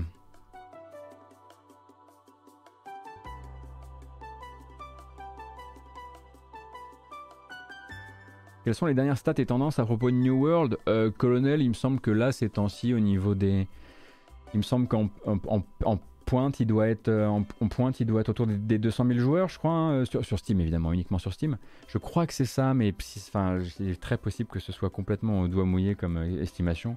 Mais il me semble que c'est quelque chose comme ça. Il a commencé au million de joueurs et là, il est en pointe à 200 000. Maintenant, faut, s'ils sont fidèles, ils sont fidèles, quoi. 10 fois plus que BF, oui, oui. Oui, mai ou mars, effectivement. La question a été posée sur le chat euh, des nouvelles de Blasphemous. Alors c'est vrai que je ne l'ai pas remis là, mais on pourrait, pour le pur plaisir de le regarder, euh, se rappeler que jusqu'à preuve du contraire et jusqu'à communication nous venant du studio de développement de Blasphemous, l'extension, le DLC gratuit pour Blasphemous est toujours censé sortir la semaine prochaine aussi. Alors, alors, je vais aller rechercher ce trailer spécialement pour l'occasion.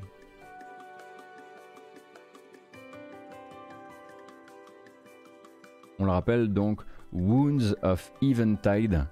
Euh, donc un Blasphemous 2 a été annoncé, ça vous le savez peut-être, mais il y avait aussi cette promesse d'un DLC donc euh, qui devait sortir euh, la semaine prochaine, le 7 ou le 8, un truc comme ça. On va re-regarder la bande-annonce pour le plaisir et croiser les doigts pour ne pas apprendre un report parce que ça fait très longtemps que le studio n'a pas communiqué directement là-dessus et généralement ça veut dire que dans les derniers jours avant la sortie, on apprend que ça sera un peu plus compliqué, que prévu.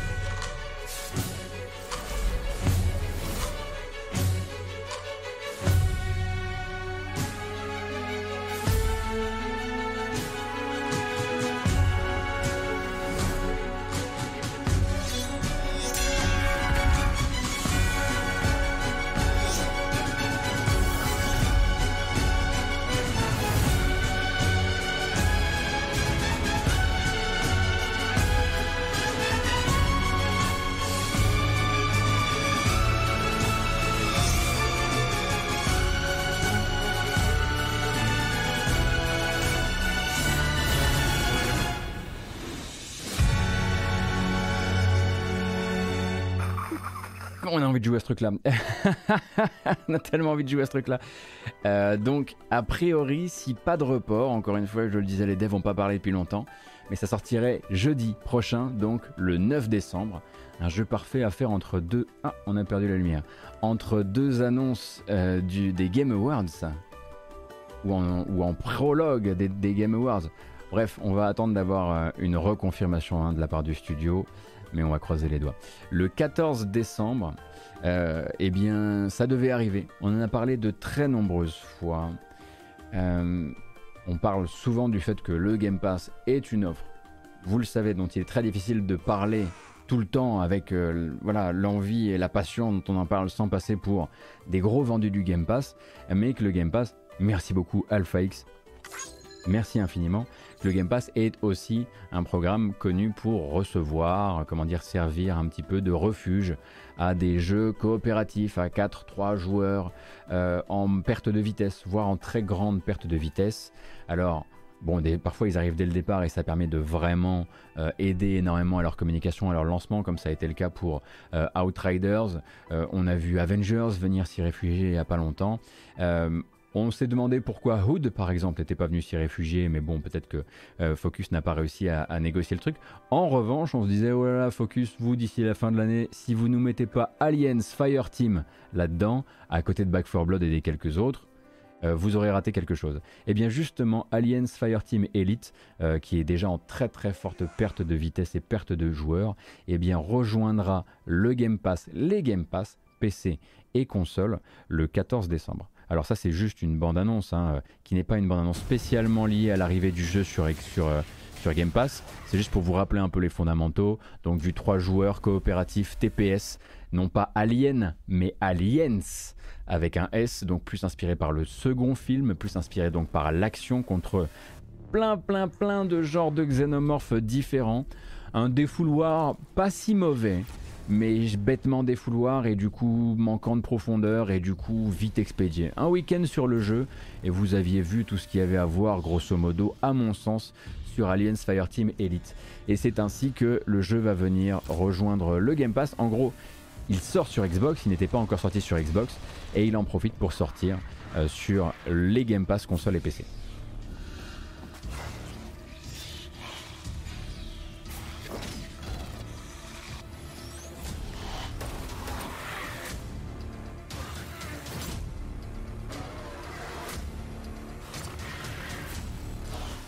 Bon, on va pas tous regarder non plus, hein, ça va, hein, c'est un trailer qui date de l'été, euh, ça va. En plus, on l'avait livé le jeu et tout. Focus avait d'ailleurs été extrêmement sympa avec moi. Parce qu'il savait très bien que pendant euh, quasiment 8 mois de matinale, je n'avais cessé de dire oh ça sent quand même un peu le roussi cette affaire. Et Day One, il m'avait envoyé 4 clés et on avait pu jouer avec des gens, de, des gens du chat. Enfin, 3 clés en l'occurrence. Très sympathique. en tout cas, bon joueur quoi.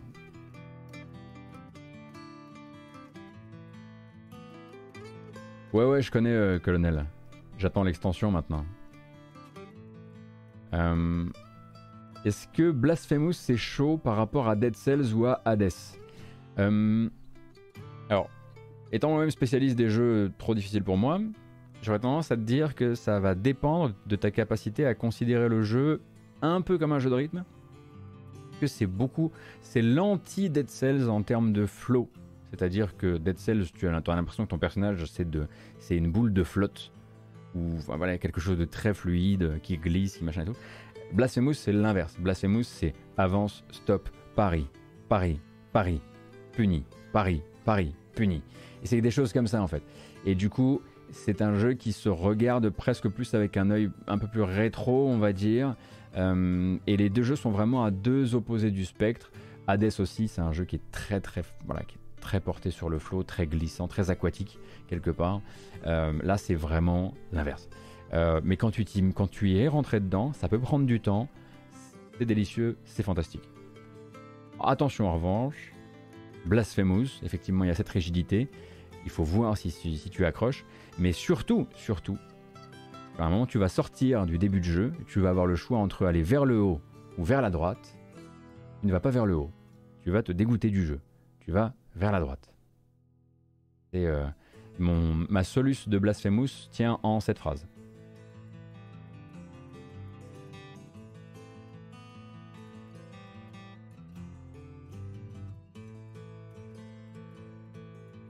Le 15 décembre, donc le lendemain de la sortie de Aliens Fireteam sur Game Pass, on vient de le dire, c'est daté désormais. Digital Extreme sortira sa nouvelle extension de Warframe qui s'appelle The New War et qui se dévoile avec une toute nouvelle bande-annonce qui est sortie hier, si je dis pas de bêtises.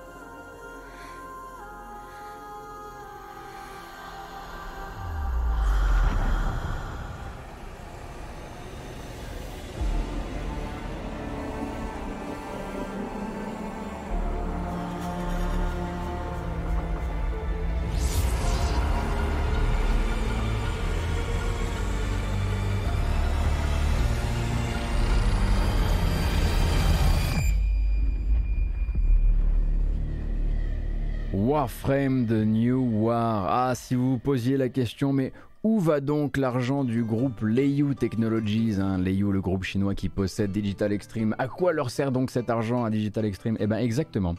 À faire des bandes annonces de malades à chaque fois pour un jeu qui, quand vous rentrez dedans, vous faites Ah! Ok. Hmm alors, bon, évidemment, Warframe s'est énormément amélioré avec le temps. On rappelle que le jeu de base est sorti en 2013, qu'il ne fait que s'améliorer et se bonifier avec les années. La bonification, c'est exactement le bon terme, Ibris. À côté de ça, oui, c'est vrai euh, que, en l'occurrence, euh, bon, bah, c'est un jeu de gros grind. C'est un jeu de gros grinder. Euh, il va falloir rentrer dedans. Rentrer dedans, c'est compliqué. Moi, je suis rentré dans Warframe au bout de la quatrième fois.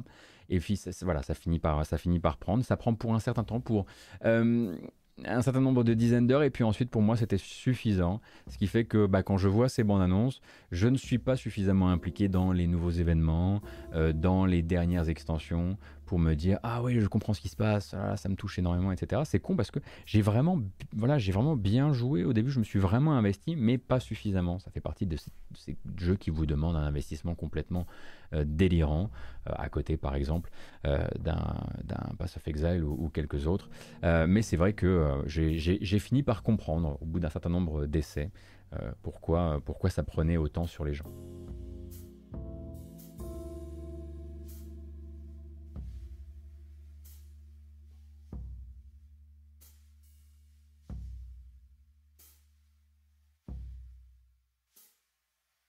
Tellement pas d'accord sur quoi, euh, Hugo On peut ne pas être d'accord.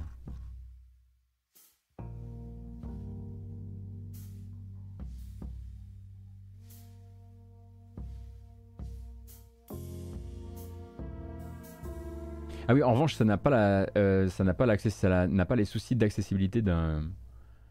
Euh... Ah bah, Agrèce Hugo, tu vas, enfin,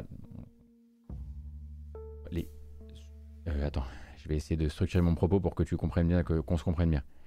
Tu es d'accord que les premières heures sur Warframe, même en termes esthétiques, euh, avec euh, ton premier Warframe, donc avec le Rhino, euh, enfin dans la plupart des cas, avec tes premiers ennemis, avec les premiers environnements, pardon, mais après avoir vu cette bande annonce là, quand, non, quand, non, quand tu dans Warframe, non, tu, ne retrouves pas, tu retrouves pas le jeu de la bande annonce, non, pas au début. ils ont refait tout le début du jeu, bah, j'ai refait le début du jeu il y a. Quand? Euh, Un an et demi? Un an et demi, peut-être deux ans? Il y a un an, ils ont refait le début du jeu. Oh les bâtards ah, D'accord, je savais pas. Ok, très bien. Ok, donc on parlait pas de la même chose. On parlait pas de la même chose. Bah du coup, je retire. Je retire. Euh, ils ont refait le début du jeu, mais c'est toujours nul. Ah, je vais laisser le chat désormais s'occuper de ça. Voilà, bon, après, je savais très bien qu'en passant un trailer de Warframe, on allait du coup aller taper dans une niche de, euh, discussion à, laquelle je ne peux malheureusement pas participer euh, entièrement. Bref, on va continuer nous de notre côté avec. pom pom pom, oui, très bien. Aspire Ina's Tale. Aspire Ina's Tale. On a déjà regardé une bande-annonce il y a quelques temps maintenant. On l'avait un peu associé à Gris gris. Euh, et on se disait que ça devait sortir d'ici la fin de l'année. Eh bien, Xbox One, Switch et PC le 17 décembre prochain pour Aspire, Ina's Tale.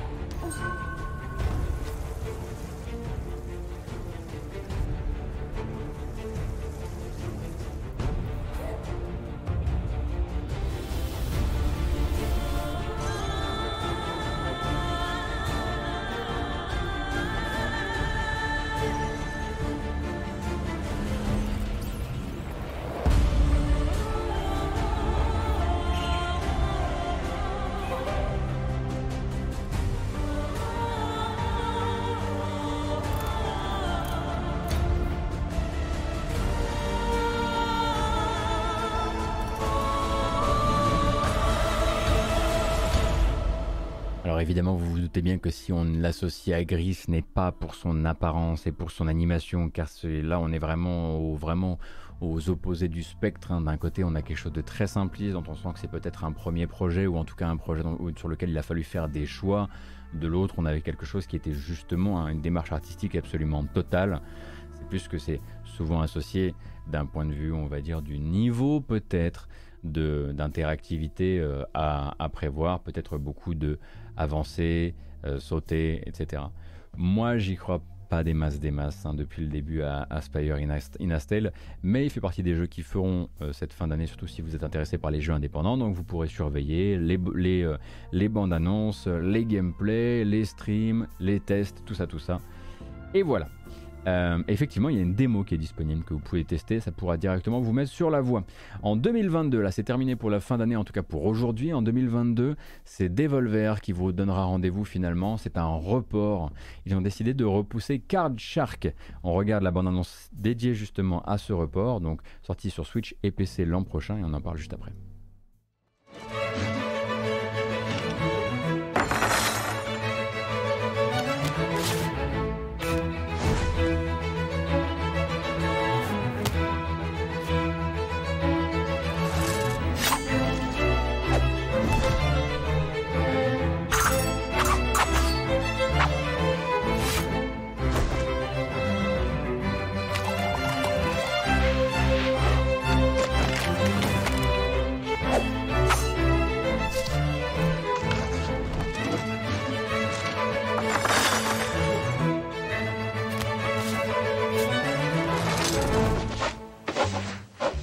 Alors attendez, vous êtes hypé? Ça vous branche?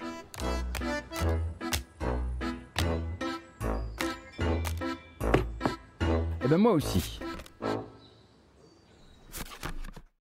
Et vous savez pourquoi je suis hypé? Non, attendez une seconde, ça va trop vite. Parce que c'est le nouveau jeu de Nerial, les créateurs de la série Reigns avec Reigns et Reigns Her Majesty. Hein, donc le jeu de swipe gauche-droite pour gérer un, royaume, eh bien c'était eux. Euh, et de ce fait, eh bien, Nerial euh, a décidé de repousser son jeu à l'année prochaine. Donc on rappelle, sorti d'abord sur PC et Switch. C'est aussi eux qui avaient fait Magic Shot, c'est vrai. Euh, on parle assez peu de Magic Shot. souvent on, référence Reigns avant toute chose et a priori donc un, tricheur euh, qui joue aux cartes euh, avec les grands euh, de, France et d'Europe au XVIIIe siècle. C'est le pitch du jeu et c'est vrai que beaucoup beaucoup de beaucoup de travail, beaucoup de beaucoup de travail sur les animations, des trucs qui rendent très très bien. Alors ils ont été rachetés effectivement il n'y a pas très longtemps. Nerial par qui? Bah, justement par Devolver. Donc voilà, tout simplement. Et le jeu s'appelle Card Shark.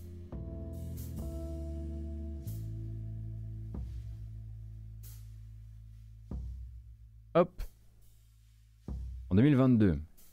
Également, c'est Evil Empire qui vous donne rendez-vous. Ils sont à Bordeaux.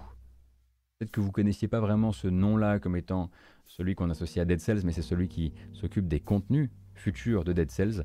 Euh, avec The Queen and the Sea, qui sera un DLC payant pour Dead Cells, 5 euros, donc valable sur PC et console. Pour l'instant, c'est 2022, pas d'autre date que ça. Et là-dedans, il va y avoir euh, deux biomes plutôt tournés euh, vers les fins de run, un nouveau boss donc ça va finir, ça vous permettra de terminer un arc qui était un peu, un peu, euh, un peu sur le côté par rapport à l'histoire. bref, un arc euh, qui est celui du, du beheaded, du décapité. Et ça ajoute au passage une nouvelle fin au jeu si vous en manquiez encore, avec une toute petite bande-annonce de 30 secondes.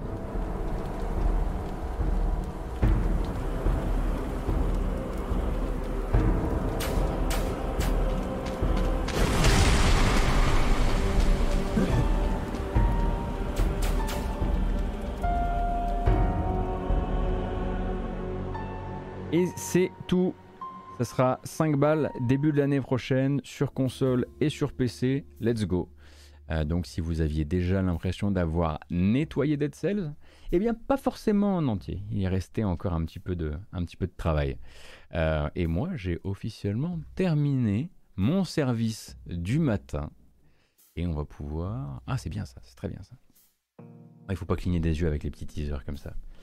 Euh, et on va pouvoir se, dire au revoir. Attendez, je vérifie que j'ai rien oublié au niveau des news. Non, il n'y a rien qui a débordé pendant que j'étais ailleurs. Non. On aura l'occasion de faire un petit peu un point hein, sur les sorties de la semaine. On a fait un pour rappel dans la VOD de lundi. Euh, mais en plus de ça, on a eu l'occasion euh, on aura l'occasion de revenir peut-être sur les tests des jeux dont on a parlé lundi. Ça, on fera ça vendredi. Rappelle que donc demain, pas de matinale, puisque demain je rebosse hein, sur, sur, les sujets, sur les sujets du moment.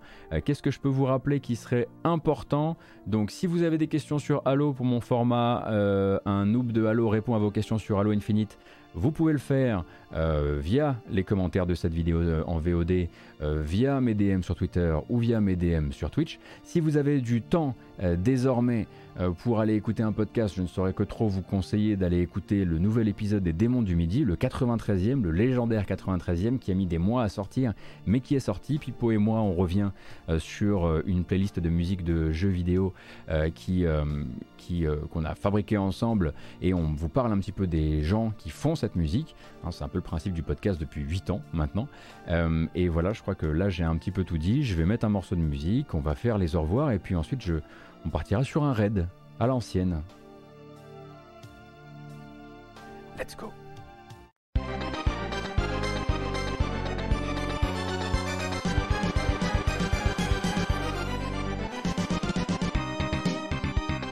Ah, ça fait du bien. ça, ça, par exemple, c'est un morceau qu'on pourrait effectivement entendre dans les démons du midi. C'est vrai, c'est une possibilité mais pas, cette, euh, pas ce mois-ci. Mais bon, vous avez un peu l'idée quand même. Euh, merci beaucoup d'avoir été là, merci d'avoir été là si nombreuses et nombreux. Merci encore une fois euh, Geeks, Screez, merci Abyssane, merci pour les nombreux soutiens ce matin. Je sais que c'est le 1er décembre, donc je sais que c'était jour de renouvellement et vous n'avez pas démérité. je vous rappelle que cette vidéo s'en va sur les plateformes de VOD et d'écoute de rattrapage. du coup, d'abord sur YouTube avec une version chapitrée, c'est chapitré là en dessous. Hein. Si vous avez aimé cette, ce format et que vous avez envie de revenir, n'hésitez pas à vous abonner et à sonner la petite clochette, hein, ça sert à ça. Il y a les VOD des matinales, mais il y a aussi parfois des découvertes de jeux, notamment des découvertes de jeux pas très très connus, ça nous arrive. Euh, et puis ça part ensuite sur les plateformes de podcast avec euh, Google Podcast, Apple Podcast, Podcast Addict, euh, Spotify, Deezer désormais. Et oui, on est même sur Deezer. Et donc voilà, donc je tiens à remercier les personnes qui ont décidé de suivre la chaîne sur Twitch, de sub la chaîne sur Twitch, ou de venir m'aider directement sur Utip, puisque pour rappel j'ai une page Utip, utip.io slash gotos, qui vous permet euh, soit de donner de manière ponctuelle, soit de vous abonner de manière mensuelle. C'est plus avantageux pour moi. Et euh, je vous remercie parce que vous êtes très nombreuses et nombreux.